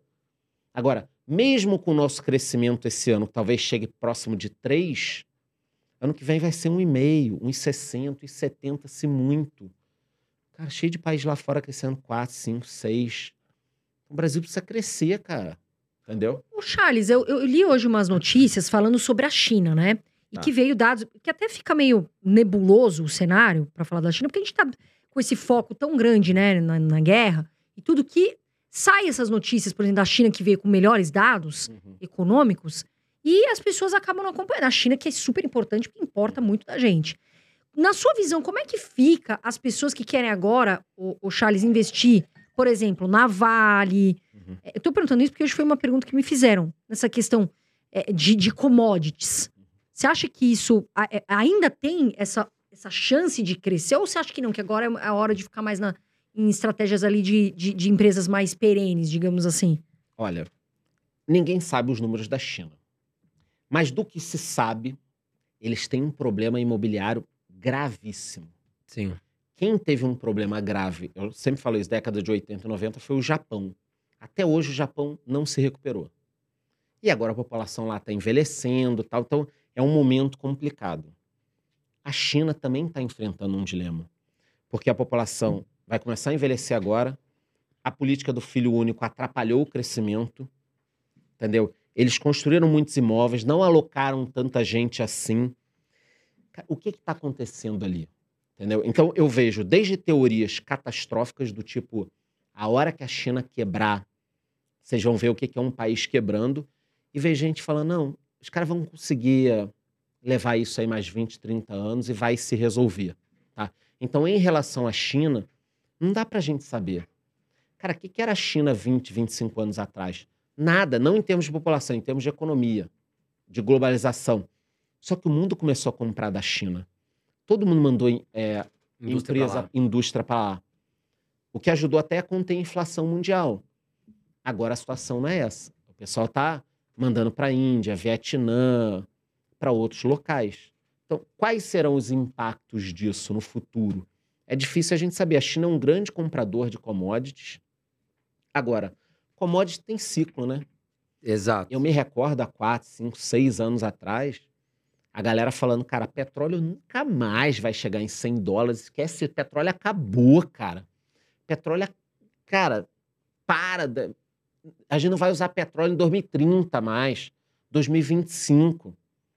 Aí tá aí o petróleo, bateu 120 dólares, tá quase 100, tava 90 e pouco antes de eu entrar aqui no podcast. Então, commodity é um negócio cíclico. O dólar, o, o ouro estava abaixo, de repente disparou a 1.900 dólares, agora chegou a bater 2.000 e pouco, 1.900. Então, commodity é cíclico. Pode ajudar a Vale, que já caiu bastante. Mas se der uma merda grande na China, aí caga o mundo, por enquanto. Porque o mundo é um avião com duas turbinas, Estados Unidos e China.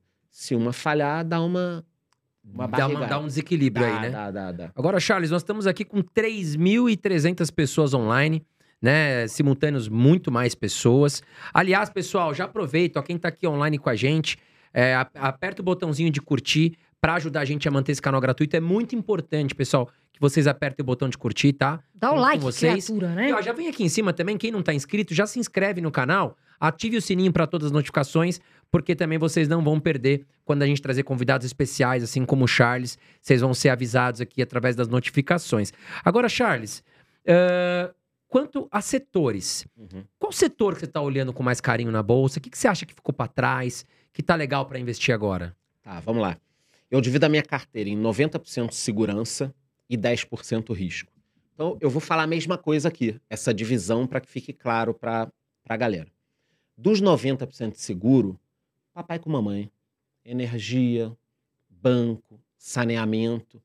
Ah, mas eu acho que a Sanepar é ruim porque disso vai perder isso, isso. é- Cara, água vai continuar, esgoto vai continuar. Então, pelo menos eu tenho uma previsibilidade de receita. E eu sei que ali você vai ter uma correção da inflação, mais um dividendo, a empresa acaba crescendo um pouco. Energia, mesma coisa. Você tem ótimas empresas de energia. Tem um risco? Tem. A gente viu na época da Dilma, ela deu uma canetada e cagou o setor. Eu acho difícil isso acontecer agora nos mesmos moldes.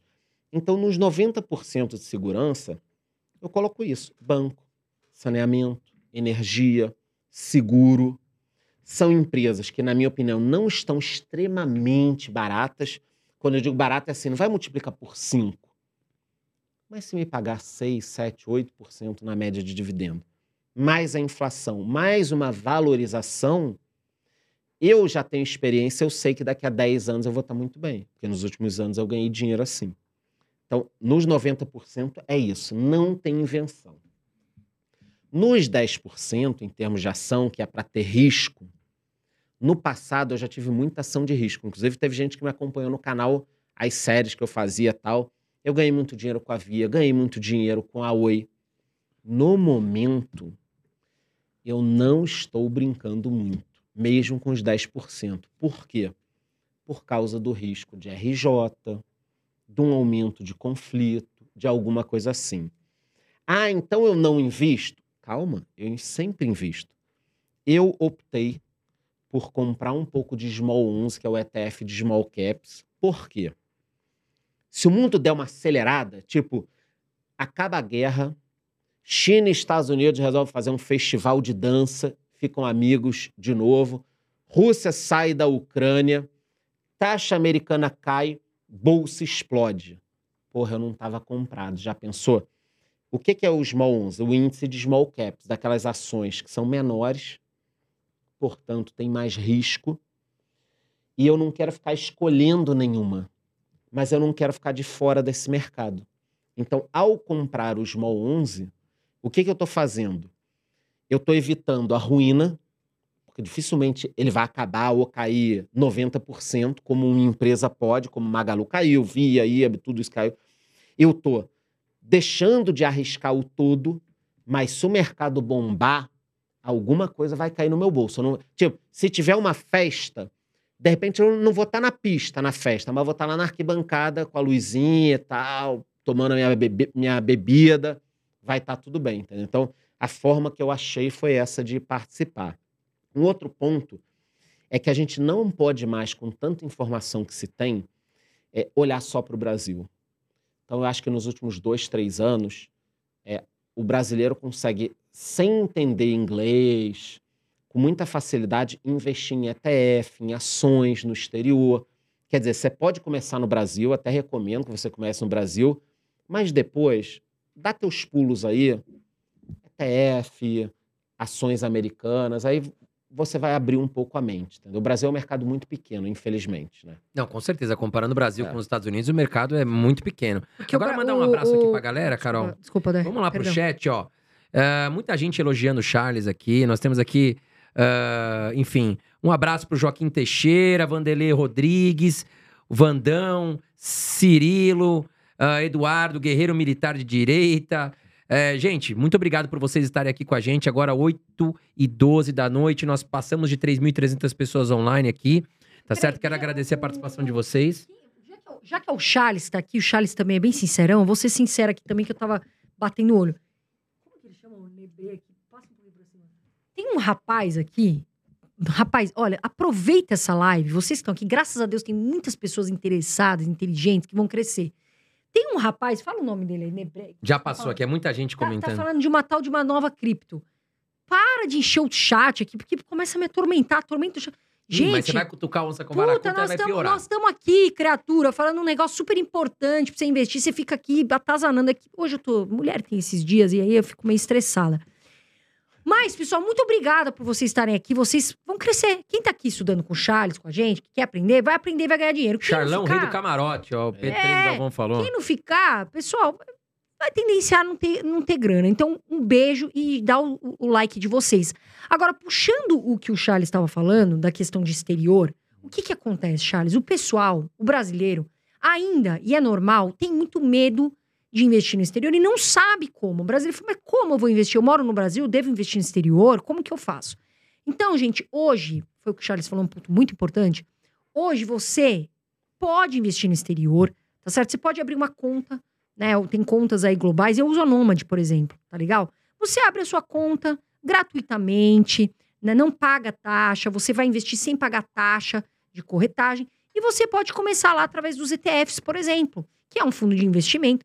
Por exemplo, tem ETFs lá que investem nas 500 maiores empresas americanas. E aí você abriu sua conta, tá certo? Você tem lá uma agência, um número de conta, você faz uma transferência, um Pix da sua conta Brasil, não sei qual a corretora, para, por exemplo, estou falando aqui a Nomad, e lá você faz o câmbio, cai em reais na hora que você faz a transferência, faz o câmbio, cai em dólar e começa, tá legal? E é em português, a plataforma vem lá em português bonitinha, de forma que você abre a conta gratuitamente para você já ficar, sim, tem que proteger seu patrimônio. Acontece alguma coisa aqui no Brasil, Charles? A pessoa só tem dinheiro no Brasil. Como é que Na faz? Argentina deu merda. Argen... Aliás, a problema. Argentina, eleições aí, hein? É. O que você Domingo. acha, hein, Charles? O que você acha dessas eleições Eu da ia, Argentina? eu ia A falar isso Argentina vai sair do buraco? O que você acha? Cara, o buraco da Argentina tem até petróleo de tão fundo que, eh, que tá. É uma situação muito difícil. Porque mesmo que o Milley ganhe, nós temos três candidatos lá, Milley, Massa e Buris. E Você acha que ele pode... pode Ele tá na frente. Quer dizer, vamos lá. Eu já vi pesquisa que ele tá com 35 e eu já vi pesquisa que ele tá com 20. Por experiência, a gente já sabe aqui no Brasil que a de 20 você pode ignorar, porque são de- de certos jornais que a gente entende, né? Eu acho que ele pode ganhar, não sei se ele ganha agora, tem que fazer 45% agora para levar no primeiro turno. Eu acho que 45 ele não faz. Mas o Massa, que é o ministro da Economia e o candidato da extrema esquerda e da Cristina Kirchner e do Alberto Fernandes, que é o, a- a- que é o governo que vem há O 40 desastre. anos fazendo merda, ele não tá muito bem. Entendeu? E ele tá tendo muita ajuda. O Lula mandou um bilhão, né? Tá aquele negócio se mandou ou não mandou. Não vou falar que mandou, porque depois posso ser processado. Dizem que o Lula mandou um bilhão. O Fernandes bateu no banco dos BRICS para pedir dinheiro essa semana. Então, a Argentina tá com um problema muito sério. 138% de inflação Nossa, é absurdo. estão faltando produtos lá. O dólar disparou. Tem uma porrada de dólar lá. tá? O dólar disparou. Então a crise é muito séria. Qual o problema? Mesmo o Milley ganhando, eu não sei se ele vai conseguir governar da forma que ele quer. Então ele vai ter que ter uma inteligência emocional muito grande, que eu não sei se ele tem, para conseguir fazer fazer algumas coisas, pelo menos, para melhorar a economia. Agora, a Argentina faz uns negócios que não dá pra gente entender. Então, tipo assim, esse ano teve tabelamento de preço de novo na Argentina. Caralho, há 5 mil anos o homem tenta fazer tabelamento, nunca funcionou. Por que, que vai funcionar agora, cara? E os caras tentam fazer, porque a população gosta. Você virou presidente. Você fala assim: a partir de hoje, vamos tabelar o leite, a carne e a cerveja, cara. E a cerveja? A população, caralho, é isso aí. Aí acaba o produto. Porque quem fabricava para de fabricar. Cara, não tem lucro, vai fazer pra quê? Vai fazer para quê? Os produtos somem. Semana passada teve um mega desabastecimento na Argentina. Leite, iogurte, carne, pão. Você para de, para de produzir, para de vender. Então, o buraco da Argentina é muito fundo, tá? Agora, para ninguém falar, pô, Charlão, tá vendendo susto pra caramba hoje. Bom, é um buraco difícil. O que, que pode trazer esperança pra gente aqui no Brasil? Que o pêndulo parece estar virando um pouco esse populismo de esquerda que quebrou muito o país, que destruiu muita, a destruiu muito a sociedade e tal, ele está virando um pouco. Então, algumas eleições, Nova Zelândia, Equador, talvez os Estados Unidos, estão mostrando que a população cansou um pouco desse papo de ah, vamos taxar rico contra pobre, não sei Não o deu quê. certo, né, Charles? Olha os Cara, Estados Unidos aí sofrendo. Olha os cara. Estados Unidos. Pô, pega o Fidel, Fidel Castro. Gente, pesquisem. Olha as imagens. Pesquisem a vida dele. Eu sempre falo que tem um livro, A Vida Secreta do Fidel, que foi um, um ex-segurança dele, chefe da segurança dele, que escreveu. Tem documentos, fotos, tudo. O cara tinha uma vida nababesca. Lancha, ilhas, bebida, charuto, mulheres. E a população fodida. Então, eu acho que o povo está começando a desconfiar. Estão passando, a passando a mão na minha bunda, entendeu? Estão me enganando aqui. Esses caras ficam muito.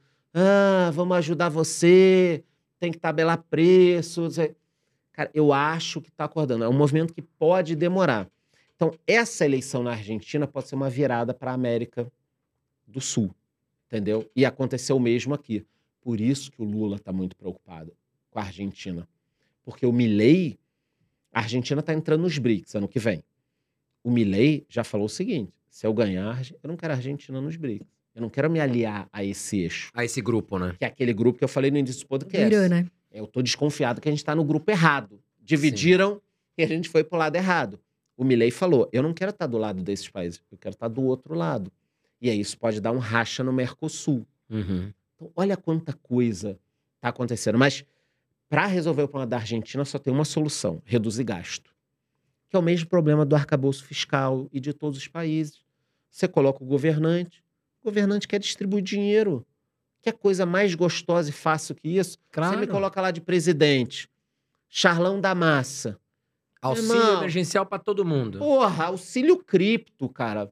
Quero todo mundo, Bitcoin, Ethereum, auxílio Small 11. Todo mundo vai ter uma small capzinha para chamar de sua. Todo mundo vai ser feliz.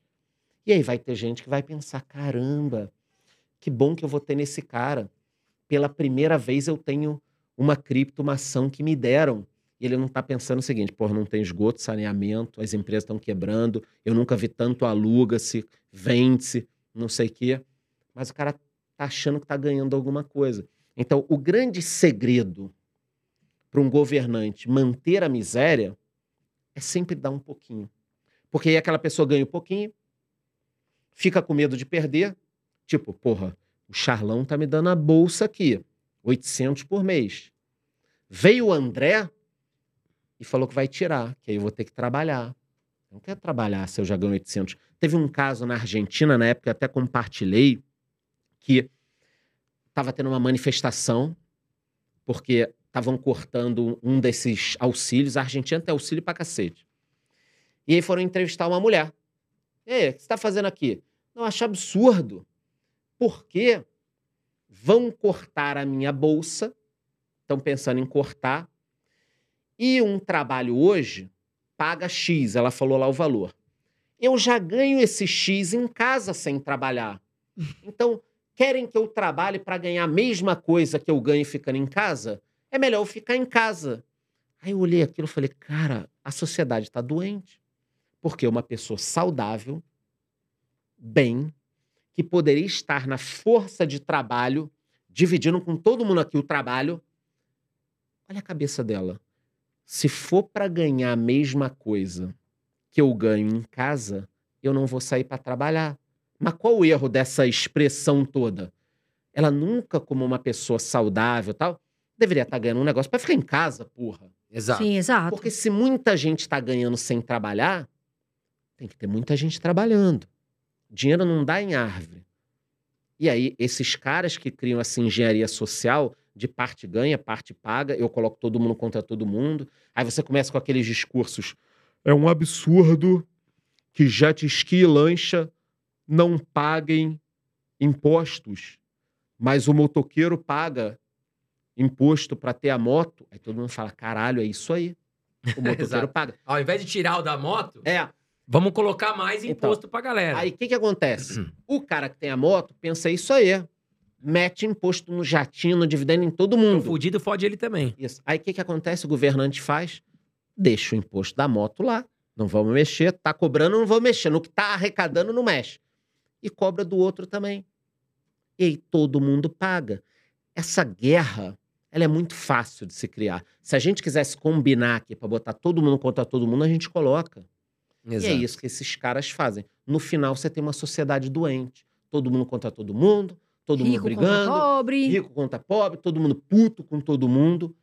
E os caras lá em Brasília, meu irmão, com Rolex, vinhozinho, Festa, champanhe, mulheres. lagosta, quer assistir jogo de futebol, final do campeonato do teu time, mete um aviãozinho da FAB, tranquilo, se não aparecer em rede social, ninguém vai nem perceber. Então, olha que louco. O cara que quer que taxe o outro não tá entendendo que não é para melhorar a vida dele, é para melhorar a vida do cara que tá ali como governante. Então, a sociedade ficou doente. Aqui no Brasil é doente pensando nisso. Na Argentina é muito mais. Então, não sei se o Milley ganhando, se ele vai conseguir fazer as transformações que são necessárias. Mas eu acredito no longo prazo que o mundo pode mudar. Cara, a Argentina foi um dos países mais ricos do mundo. Exato. A Argentina foi um dos países mais E o populismo derrubou a Argentina. né? Acabou com a Argentina. Acabou com a populismo, Argentina. Entendeu? Agora, Charles, entrando no mundo dos fundos imobiliários, você acha que nesse momento tá atrativo? Nós estamos falando aí de uma taxa hoje de 12,75%. Muitas pessoas estão em dúvidas. Uhum. Poxa, olha o fundo imobiliário de papel, olha o fundo imobiliário de tijolo. O que, que o Charlão tá olhando nesse momento? Tá, tô olhando tudo. Tá?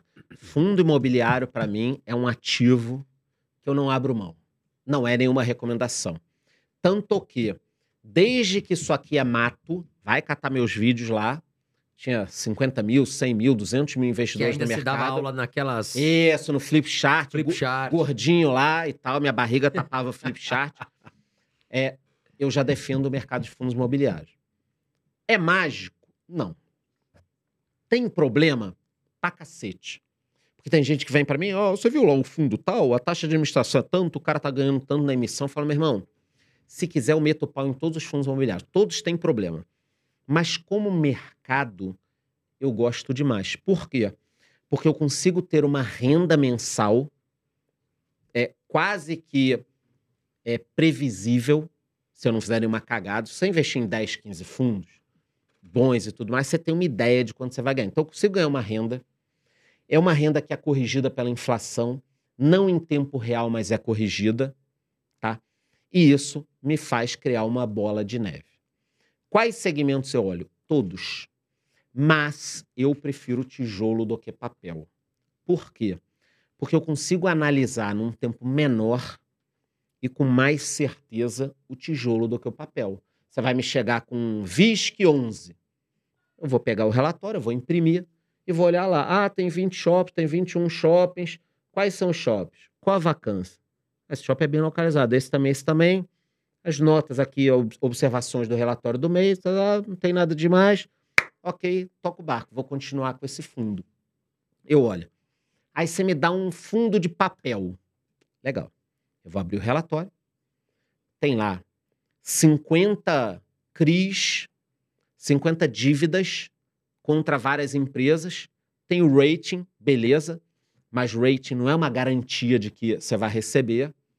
Tudo bem que é uma dívida imobiliária, que muitas vezes tem um imóvel em garantia com valor muito menor é, aquela dívida. Então, o imóvel vale mais. Se der uma merda, você pode até receber. Mas, então, eu consigo analisar melhor o tijolo e, para mim, vai de cada um, o risco é menor, tá? Então, eu prefiro, no equilíbrio da minha carteira, ter mais tijolo do que papel. Mas eu tenho papel também. Então, entre os dois, eu fico com tijolo, porque eu, eu acho mais fácil de analisar. E ainda tem bastante fundo que tá barato, né, Charles? Tem, tem segmento, setor é, lajes, tem muita coisa boa descontada ainda, né? Você acha que ainda. Porque assim, você vê lá, vamos supor, né? Não é só isso que a gente olha, mas o PVP ainda. Já subiram, muitos já subiram de um. Porque tinha uns que estavam muito descontados. Muito. Início do ano, cara, Tava uma Tava de graça, tava porra. Tava eu falava, gente, festa, pelo né? amor de Deus, não é uma recomendação, mas porra, tá muito vale barato. a pena olhar, né? É, fundo de logística, fundo Tava de muito, shopping. agora já Shopping subiu. 0,70. 70% do que vale. Cara, que louco, pagando 1%, 1,10%. Eu falava isso, falei, gente, daqui a 3, 4 anos, vocês vão ver a gente comprando FIA aí, pagando 0,40 ao mês e ainda comemorando. Travar 1% agora, um e pouco, ah, mas aí não pode recomendar, não pode falar nada, tudo bem. Mas fundo de shopping de logística, principalmente, estavam de graça. Lajes comerciais, qual foi o problema? Que quando veio a pandemia, o mercado já não estava muito bem de lajes. Tá? No Rio de Janeiro, por exemplo, é, antes mesmo da pandemia, o pessoal já falava em 30%, 40% de vacância no mercado corporativo. O centro do Rio está lá parado. A economia parou. Aqui em São Paulo tem regiões boas. Então, o mercado já apanhava um pouco. Quando veio a pandemia, começou o negócio home office. Pronto, o mundo acabou, tudo vai ser home office, vai Ninguém todo vai mundo... ter mais lá, ninguém vai, vai todo mundo trabalhar em casa. E na época eu gravei alguns vídeos. Eu falei, pessoal, não é assim, cara. O, o pêndulo vai para um lado e para o outro. Todo mundo só falava em home office. Eu falava, cara, aqui home office no Brasil não vai funcionar muito Que a bem. turma fica em casa dormindo, assiste Isso. televisão, tem que ter essa. essa E aí você caiu da cadeira. É um acidente de trabalho ou não é em casa no horário de trabalho? Exatamente, é um grande Olha problema. o rolo que se mete. E aí você trabalhou um dia, você acordou uma da manhã. Ah, tô com insônia, vou responder e-mail. Hora extra. Opa. Opa. Essas coisas no Brasil não ficam muito claras. Ah, e nos Estados Unidos? Lá você mete um contrato. Eu combino. Se você quiser trabalhar uma hora para mim, você pode. Duas, você pode. Aqui no Brasil é muito engessado. O, o Brasil não é preparado para isso. O Brasil não é preparado para isso. Então, na época, eu falei, cara, o pêndulo vai para lá, depois volta. Vocês estão vendo que voltou. Cara, que coisa mais louca. Muita empresa voltando ao Zoom- normal. Que a grande empresa do que proveu o serviço para o home office chamou todos os empregados de volta para trabalhar. Então você vê que o negócio voltou. E aí os fundos imobiliários sofreram muito. Só que quando acabou a pandemia, a crise continuou, veio a guerra. Então as empresas estão tateando. É um mercado que de repente pode bombar. Por exemplo, a economia brasileira explodiu. As empresas vão querer alugar coisa, esse mercado bomba. O que, que eu penso? Quem quer investir em fundo descontado assim de laje tem que investir para o longo prazo. Sim, concordo. Mas é um negócio, de todos, é o mercado que eu acho que tem um, um risco. Assim que você pode comprar um fundo que está com 30% de vacância, achando que vai fechar logo, e de repente vai demorar dois, três anos, entendeu? Tá muito ligado à economia, as lajes, né? Muito, Como você muito. falou, Charles. Então é diferente. Shopping tá ligado à economia, mas as lajes estão ainda mais ali, né, cara? Porque depende dos escritórios, das empresas locais. passam. Totalmente. O shopping tá ali, as lojas vão continuar lá. Agora, falando sobre bancos digitais, é, Charlão, é, eu vejo até que você fala muito no seu canal também, vantagens e desvantagens e tal. Os dois principais hoje, nós temos aí no Bank e o Banco Inter. Falando como empresa, falando como local para investir, o que, que você pensa dessas, dessas opções hoje para o brasileiro? Tá, vamos lá. Como empresa, é, a gente tem que dar o braço a torcer que o Nubank surpreendeu. Surpreendeu Em demais. poucos anos, 80 milhões de clientes, né? 80 milhões de clientes. Brasil, México, Colômbia. Óbvio que o forte é Brasil, acho que o Brasil 70, 70 e poucos milhões. Mas eu lembro, eu, eu peguei no Bank no início, o cartão. Eu gosto de novas tecnologias e tal. Cara, era um cartão de crédito. Você tem no Bank, você tem, manda o convite. De repente, os caras conseguiram 80 milhões de cartões. Eles estão aumentando a receita, né? Não é só. aumentando a receita. Porque Entendeu? ah, emitir cartão, beleza. Mas o que, que dá dinheiro para banco? Emprestar dinheiro. Uhum. Agora eles vão ter que fazer isso. Então, como empresa, eu acho que eu iria de Nubank, porque ele conseguiu se internacionalizar, ser respeitado, é uma plataforma, tem a Nuinvest, que é o braço de investimento. Cara, Exato. então eles uma conseguiram monstra, né? fazer. Depois a gente precisa falar dos bancos tradicionais, porque. Bom, já vamos falar deles. Então, Nubank como empresa. Já o Inter também está de parabéns. Eu acho que ele já teve uma fase melhor de crescimento. Anunciava, patrocinava a gente e tal. De repente, sumiu da mídia. Alguma decisão dele já. Talvez já conseguiram chegar no número de clientes que eles queriam. E ele também está rentabilizando. Então, eu, como empresa, iria de Nubank, mas talvez de preço para ganhar dinheiro no curto a médio prazo, o Inter seja mais interessante. Não é nenhuma recomendação. Então, eu acho que essas são as duas situações. Tipo, você quer ser dono do quê? Nubank. Entendeu? Dos dois, né? É, do, do. Qualquer um dos dois. Me chama que eu tô lá. É. Mas o, o- o Inter talvez fique. Sobre os bancões, eu até posso falar de alguns bancões antes que você me pergunte. Tipo, Bradesco e Itaú, que são os dois grandes bancos do Brasil. O Itaú dava o mesmo lucro do Bradesco há dois, três anos. Todo, todo ano que saiu o resultado, a gente ficava ali olhando, era, era Fórmula 1. Um real a mais para um, um real a mais para o outro. Cara, de repente o Bradesco foi ficando para trás. Não lançou nada, não faz nada, não tem Não uma inovou, né? corretora. Ah, o Bradesco tem o banco digital. Cara, eu conheço gente com três dedos e não conheço gente que usa o banco digital do Bradesco. Então, assim, não dá, sabe? Aí o Itaú comprou a XP, Pagou uma pechincha, pagou nada, nada, baita negócio. pagou seis, vendeu por 60. Ou seja, botou um dinheiro no bolso, aprendeu a fazer o que a XP fazia, tá fazendo, comprou a Avenue, que é uma corretora internacional, já está integrando com o sistema deles. Então, o Itaú é um bancão que está tentando Visionário, né? Tá sendo mais Cara, tá visionário. se mexendo, né? O Bradesco é um dinossauro Dormiu no ponto. com dinheiro pra caralho, pode comprar qualquer coisa. O cara do Bradesco quiser aqui, entra aqui. Vocês estão falando mal do Bradesco? Acabou. Fecha a live aqui, toma um cheque, acabou. Ah, você se venderia? Eu não me venderia, mas o Bradesco tem dinheiro se quiser comprar. O Bradesco com- compra qualquer coisa, mas não está comprando nada. E esse tempo vai custar caro. Por quê? E por que, que eu tô falando tudo isso? Porque o Nubank só conseguiu esses 80 milhões de clientes Porque dormiu no ponto. porque o Bradesco e o Itaú, cara, Dormiram no ponto. dormiram no ponto. O Itaú agora, é, até o Itaú já tá chegando, já chegou junto ali no- no- nos produtos da, das corretoras, né? E falou assim: não, mas a gente também tem esse fundo, a gente também. Eles Isso. começaram a abraçar. Porque eles falaram, opa, não dá pra ficar sem, né? Porque o banco vende produto do banco. Mas daí eles falaram, opa, eles estão roubando nossos clientes, porque a corretora oferece fundos melhores que os nossos. Então vamos acordar. E eles fizeram essa inovação tecnológica, né? Eles estão online, estão lá forte. Agora, realmente, o Bradesco, eu senti que o Bradesco ficou bem pra trás, né? Você não citou o Banco do Brasil, Charlão. O que, que você pensa? Porra, me deu muito dinheiro o Banco do Brasil. Obrigado por Eu Eu lembrar. sabia que ele ia Obrigado falar por isso. lembrar. Cara, Eu tinha certeza. gente, pelo amor de Deus. Tava muito barato o Banco do Brasil. Quem, meu ó. Não é recomendação. É, eu vou falar um negócio. Quem não ganhou Tá indicando dinheiro. ba- tá- tá- Ainda tá agora não barato. tá, mas ainda tá pelo Não, ainda tem, tá né? barato. O, o Banco do Brasil tava barato pra caralho. Tava. Tava uma pechincha. Aí depois ficou muito barato, agora tá barato.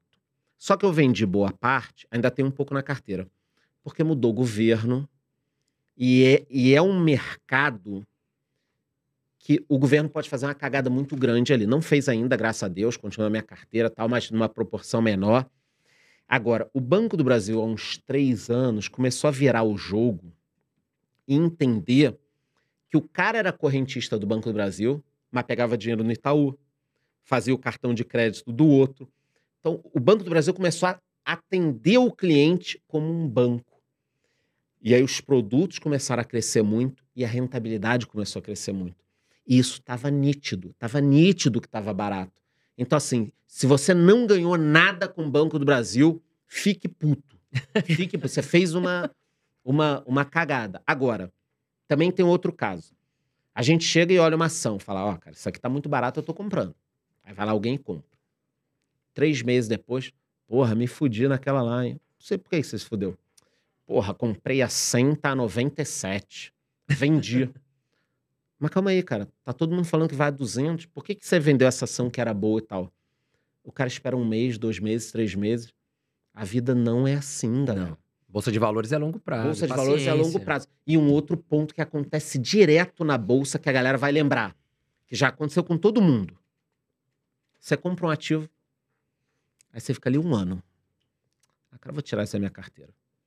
Aí era 100 reais. Você vende, dá três semanas, 180 reais. Você acabou de. Porra, quando eu vendi, aquilo subiu.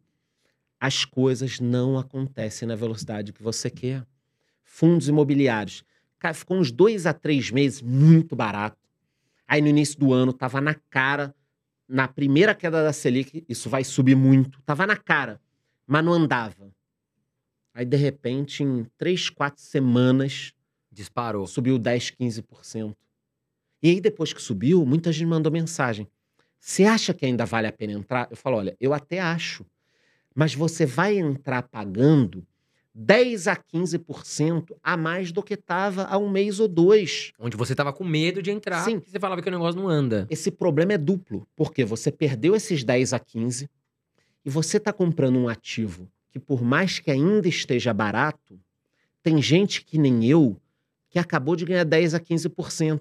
Então, de repente, eu vou realizar lucro um pouquinho para depois comprar de novo barato. Então, cara, você entrou no pior da festa Exato. entendeu? Você perdeu a alta e tá correndo o risco da baixa, porque não teve paciência. Então, cuidado, tá? Isso eu tô falando de bons ativos, não é pro cara falar, puta, que bom, eu comprei IRB, tô me fudendo, vou esperar. Não, tô falando de bons ativos. Tá? Ô, Charles, falando um pouquinho, voltando ali pro Nubank, é, um dos vídeos que a gente viu que foi muito falado é a questão da. Eu ia falar, quando a gente tava falando do Nubank, da moeda digital. Porque teve uma baita valorização, muita gente comentou. O que, que você acha, ô Charles? É uma. Você acha que é um bom investimento? Ou o que, que você pensa sobre isso? Tá, eu vou dividir em duas partes a resposta. Eu gosto de moeda digital?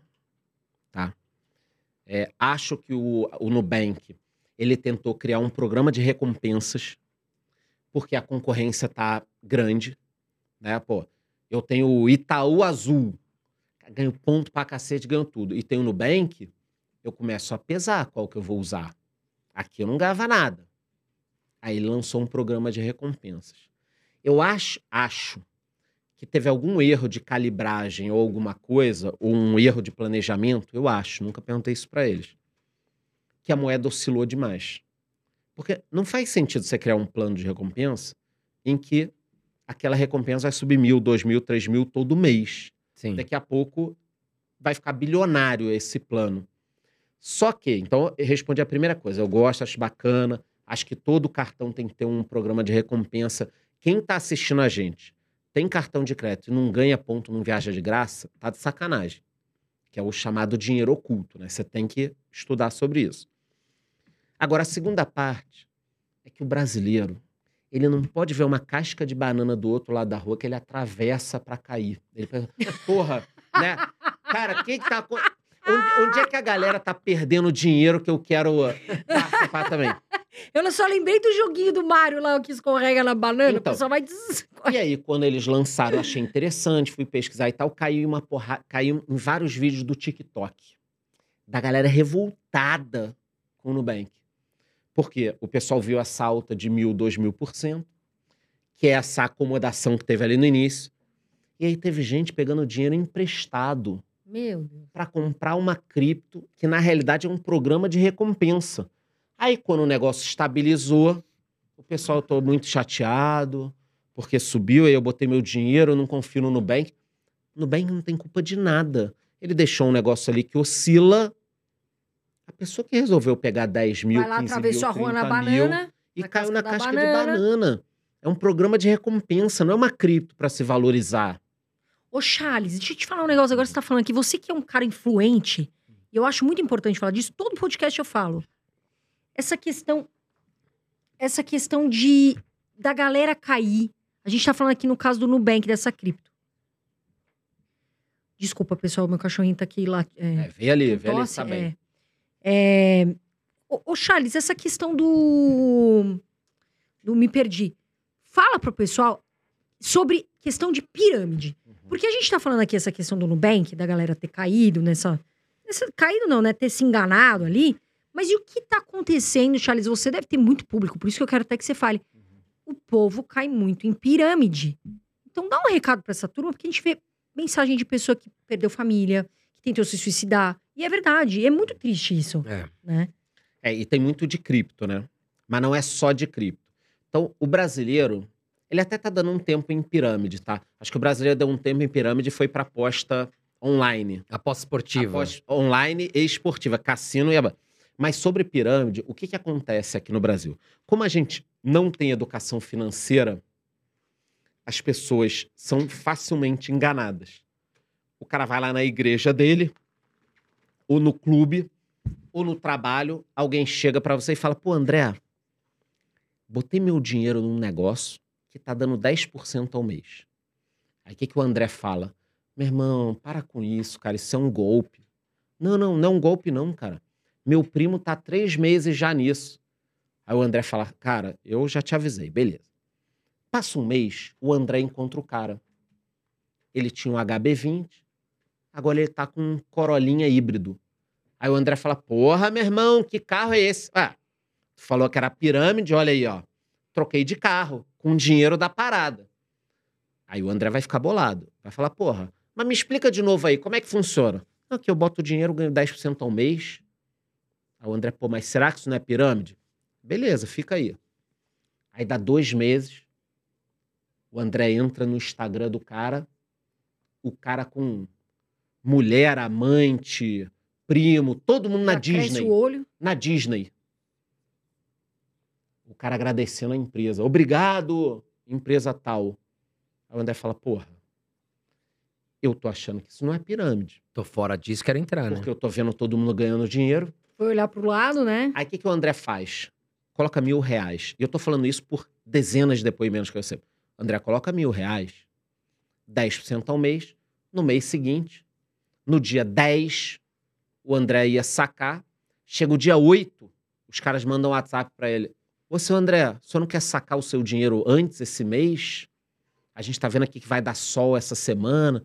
Preciso ir com a família pra praia. Aí o André fala, caralho, isso é melhor que banco. Aí ele pega 10 mil, coloca lá. No mês seguinte, os caras mandam um zap pra ele. Ô, seu André, além desse dinheiro aqui, o senhor pode passar um endereço? A gente queria te mandar um caderno, um bloquinho, Uma, Uma caixa caneca. com vinho. uma caixa, tudo. Aí ele fala: caramba, esse negócio é sério. Aí vem o X da questão, por isso que eu dei essa volta. O André, que tem uma casinha de 400 mil, vende essa casinha por 350, queima. Põe os 350 lá, porque pensa o seguinte: 350 vai me dar 35 mil por mês. Eu ganho 5 de salário. O que, que eu vou fazer? Eu vou botar os 350 lá, receber 35 por mês, mas só vou sacar 10. O resto eu vou reinvestir, porque em dois, três anos, ou seja lá, alguém faz a conta aí, eu vou ficar milionário. É sempre assim. Por isso que os caras precisam, no início, às vezes, ficar muito tempo com a pirâmide funcionando. É normal quebrar uma pirâmide com dois, três, quatro anos. Porque o cara fica um ano nesse reme-reme. É pirâmide, vem um, vem dois. Quando o negócio explode, vem muita gente. Eu não quero citar nomes aqui, nem recomendo que vocês citem, porque tem até ameaça disso que o pessoal faz. Mas teve uma no Rio de Janeiro, por exemplo, que a Polícia Federal estourou a pirâmide e até hoje as pessoas estão na internet falando: não, era um negócio sério, tal, não foi um golpe, foi culpa da polícia. Meu tal. Deus. O brasileiro fica nisso. Então, assim, pessoal, não existe milagre. Super importante. Se alguém tem um negócio que paga 10% de rentabilidade, tenha certeza que ele não vai pegar o teu dinheiro picadinho para ter trabalho, mil teu, dois mil teu. O cara ia, pegar, ia no banco. Ô Itaú, eu tenho um negócio aqui que dá 10%. Meu irmão, então na hora vai investir, qualquer um vai investir. Então, assim, não tem milagre. Qualquer coisa acima de 0,8, 0,9 na data de hoje que a gente está falando, a chance de ser golpe é enorme, tá? A chance de ser golpe é enorme. Agora, Charlão, falando uma questão aí que, que viralizou muito na, na internet, o que a gente admira muito, inclusive, a gente gosta muito dele, o Luiz Barsi, ele citou que as pessoas falam, pô, Barsi, você é muito pão duro, você anda com um carro popular, eu não lembro qual é o carro, acho que é um Passat 2016, alguma coisa assim. E ele falava, olha, eu não sou patrocinador da Porsche, eu tenho dinheiro para comprar um, mas eu prefiro ver meu dinheiro rendendo no banco. Qual que é o, qual que é o estilo de vida do Charles? Você é um cara que gosta de gastar com carro, com, com coisas materiais, ou você compartilha do pensamento do Luiz Barsi? O que, que você pensa sobre esse tipo de, de ideologia? Cara, eu acho que eu sou um, um cara muito meio termo de, de vida, assim. Eu lia cedo, logo quando eu comecei a ter uma consciência econômica, o pai rico, pai pobre. E eu entendi a história da corrida dos ratos. Então, é óbvio que eu quero viver bem. Eu viajo, tenho um carro bacana, tenho um celular bacana, eu gosto muito de tecnologia. Então, eu me dou ao luxo de quando sai um computador bacana comprar, quando sai um último iPhone com 15 Pro Max aqui. Então, isso eu gosto. Mas eu nunca me permito ir além, porque as pessoas têm que entender o seguinte: a gente pode falar de cabala, judaísmo, uma porrada de coisa aqui. Vamos lá, qual o problema de você deixar o dinheiro te dominar? Que nunca vai ser suficiente. Nunca. Nunca.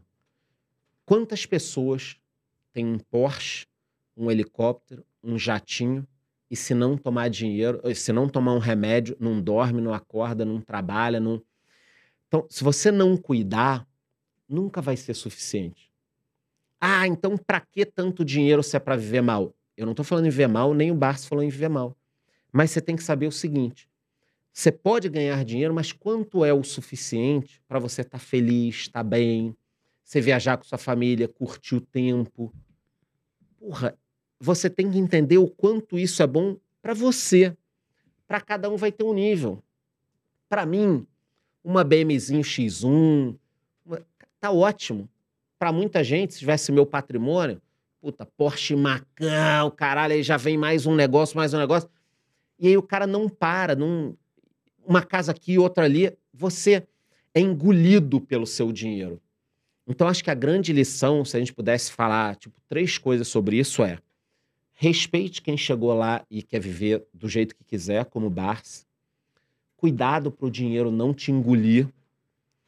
E Se você tiver muito dinheiro, eu vou falar como quem tem um certo patrimônio, não é absurdo, mas já tem. Se você tem bastante dinheiro, cuidado, porque tem algumas pessoas a que nada agrada. Eu vou dar um exemplo. O cara tem dinheiro, aí ele às vezes nem tinha tanto dinheiro, viajava de carro, estava feliz, viajava de ônibus, estava feliz, ficava no hotel 13 estrelas, estava feliz. Aí de repente ele ganhou muito dinheiro, ele vai para Dubai na Emirates, primeira classe, duchinho, caralho. Ele fica num hotel cinco estrelas. E, porra, cara, o cobertor da Emirates é uma merda, hein? Pô, cheguei lá no hotel, tinha café, máquina de café no quarto, mas não tinha o restrito. Só tomo restrito. Você entendeu o que eu tô falando? Sim. A pessoa fica chata, cara.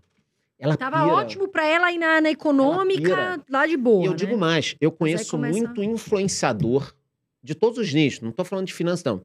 Muito influenciador com muito dinheiro, com muita fama, que a pessoa pira. Porque tá todo mundo puxando teu saco, você tem dinheiro para fazer o que você quer. Então, cara, você precisa se controlar. Um livro muito bom para isso é o Ego é o Inimigo. Ah, é Pesquisem aí. do, É. do. Nossa, gente, me fugiu o nome do. A galera vai colocar nos comentários. Deixa o pessoal Ryan colocar Holiday, nos comentários. É, Holiday. deixa o pessoal come- colocar nos comentários para dar um comentáriozinho. Ô. Charlão, falando, olhando o Bolsa de Valores, voltando um pouquinho para a Bolsa de Valores, quais setores que você acha que nesse momento a gente deve evitar? Uhum. Você Cara. falou que você tá, tá sendo mais. Você tá procurando ser mais seguro, ter uma carteira mais blindada.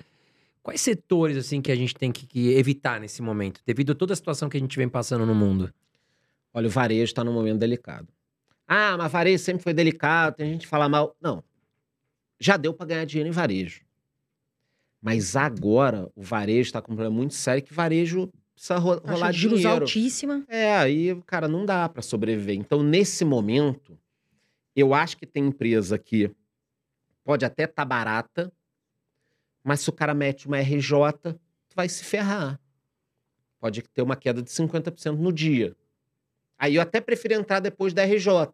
Se o cara der uma RJ e tiver um plano bom, ele pode sobreviver um ano, eu vou até ganhar dinheiro ali. Mas agora, varejo, agora na bolsa eu ficaria no papai com mamãe, ou se você domina muito um segmento, estudou e acha que é bom, beleza. Ah, muita gente ganhou dinheiro na Prio, eu tenho um pouquinho, ganhei um pouco, não peguei a onda toda, mas tô ali, cheguei no final. Surfou ali, tô deu ali, pra pegar um- ali. Deu É. pra dar uma surfada ali, É. né?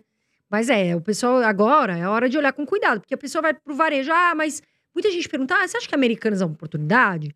Gente, tá passando um momento delicado, tá fechando loja, a gente sabe tudo que aconteceu. Pra mim, não é oportunidade. Pra mim, Carol, eu não invisto, acho uma cilada, mas tem gente que quer insistir, porque acha que vai subir, vai. Enfim, vai, faz o que o Charles tá falando, outras pessoas, é, assim, não é recomendação, mas o, o arroz com feijão funciona. Isso que é, que é a verdade. Vandão Rodrigues, ó, Ah, Vandão esse. Rodrigues, eu vou te falar, eu, eu vou acabar bloqueando você Foi aqui do esse aí canal, que eu irmão falei. Dias.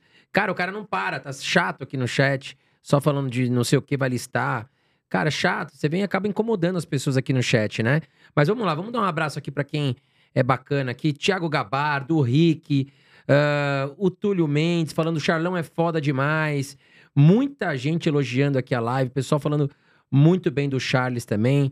Ah, E se a galera desse like, já tava com 4 mil pessoas. já tava com É que o YouTube entendeu o seguinte: pô, tem 3.800 pessoas e sei lá, mil likes, a galera Dá não tá like, gostando. criatura. Tem que ajudar a gente, pessoal. Por favor, apertem o botãozinho do like, porque é realmente muito importante pra gente manter esse canal gratuito pra vocês. Então, galera, todo mundo que tá online aí, que gosta do Charles, que gosta dos Irmãos Dias Podcast, senta o dedo aí, aperta o botãozinho de curtir, porque é muito importante. Quem sabe a gente, eh, temos mais um tempinho aqui, a gente chega nos 4 mil, nos 4 mil participantes aqui ao vivo. Ah, Charles, e esse ETF do Nubank, o que, que você acha, hein?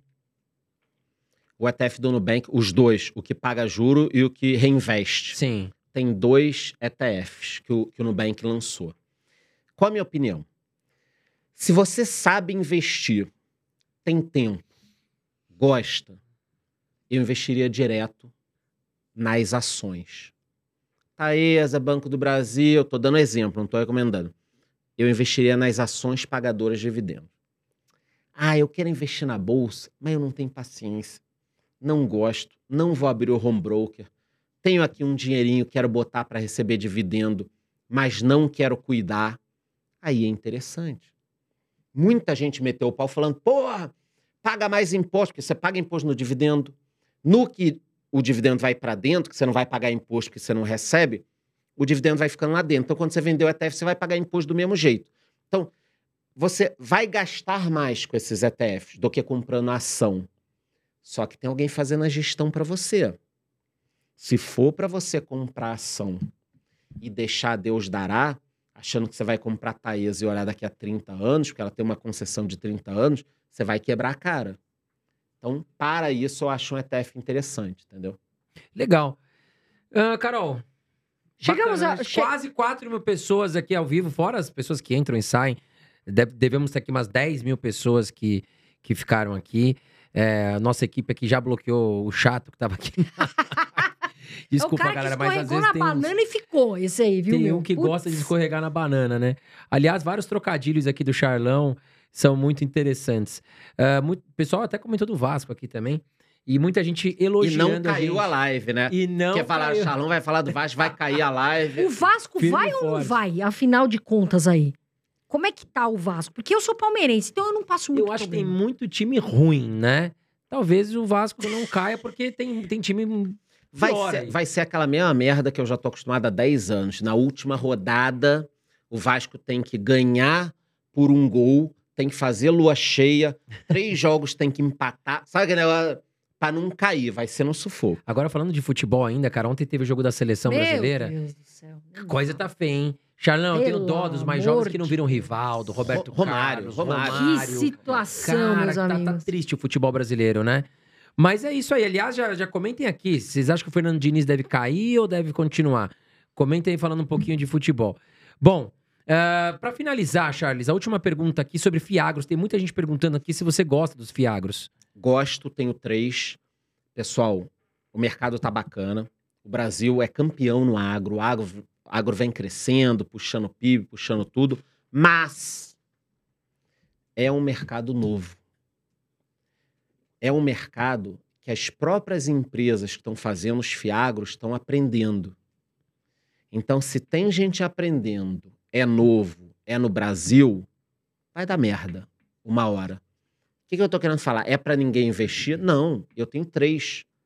Mas você tem que ter um pedaço menor do seu patrimônio, tem que estudar um pouquinho mais, tem que Ainda ter tá cautela. sujeito, não tem tanto tempo de. Não tem um Isso. histórico, Pô, né? tem um banco famoso aí que tinha um fundo no agronegócio, um, um fundo não era nem um fiagro, era um fundo do agronegócio.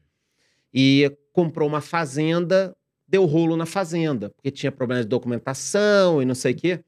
Quer dizer, um erro teoricamente que eu não esperava ter um fu- um fundo desse. E aí? É um mercado novo. Entendeu? Tudo que é novo pode apresentar muito É. problema que a gente desconhece. Por né? outro lado, os meus fiagros estão pagando 1,10, 1,20, 1,30 ao mês. Então eu quero um pouquinho disso na minha carteira, entendeu? Aí você tem que tomar cuidado com culturas. Então, por exemplo, eu tenho um fiagro que é muito vinculado à soja. Aí meus outros dois não podem ser muito vinculados à soja. O- Um outro, que é a minha segunda maior posição, já tem açúcar e álcool. Porque, bom, imagina eu- investo. Ah, não, vou diversificar minha carteira de fiagro. Vou ter 10 fiagros. Todos Em vinculados soja. à soja. Aí dá um problema na soja, todos caem. Pô, esse negócio de fiagro, me ferrei. Pô, por que que você não diversificou? Não, não, eu diversifiquei, cara. Mesmo assim, me ferrei. Ah, legal. Não, você não diversificou, Tá vendo o erro de às vezes não estudar É. do que, que é focado fundo? Entendeu? Mas eu gosto muito de fiagro. Teve uma pergunta também do HTMX, que é um fundo legal, que não é uma recomendação, mas muita gente comprou ele ano passado, deu cinco, Despencou na despencou pandemia, né, dois cara? anos sem pagar dividendo. ninguém mais ia É. procurar hotéis, né? Agora os hotéis estão, cara, tá caríssimo. São Paulo tem, tem vezes que eu dou uma olhada assim, não tem uma loucura, vaga. uma loucura. Mil e pouco a diária, o negócio explodiu. Durante a semana até mais caro, né? Porque São É. Paulo, a rotatividade aqui em hotéis durante a semana é muito caro. Mas, Charles, quero te agradecer e quero pedir para que você deixe um recado final. Inclusive, né? Creio eu que todo mundo aqui na live te conhece, mas de qualquer forma, vamos reforçar a- a- a- as tuas redes sociais aí pra galera. Vamos lá. Primeiro de tudo, o recado, né? Eu acho que a gente tá nessa sombra da guerra. Eu acho que tomara que tenha paz ou que ninguém entre mais na guerra, que se resolva logo. Eu acho que isso ajuda tanto a humanidade quanto a economia Claro. também. Então acho que eu desejo isso aqui, que fique essa mensagem, o recado também, para que vocês tentem não fazer cagada. Porque ganhar dinheiro é tão difícil, e aí você perde, porra, para recuperar é uma merda. Minhas redes, Economista Sincero no YouTube e canal Calma Porra também. No Instagram, charles.vix com W. E um recadinho pra galera, o último aqui, hein? Eu tenho um podcast todos os dias no Spotify.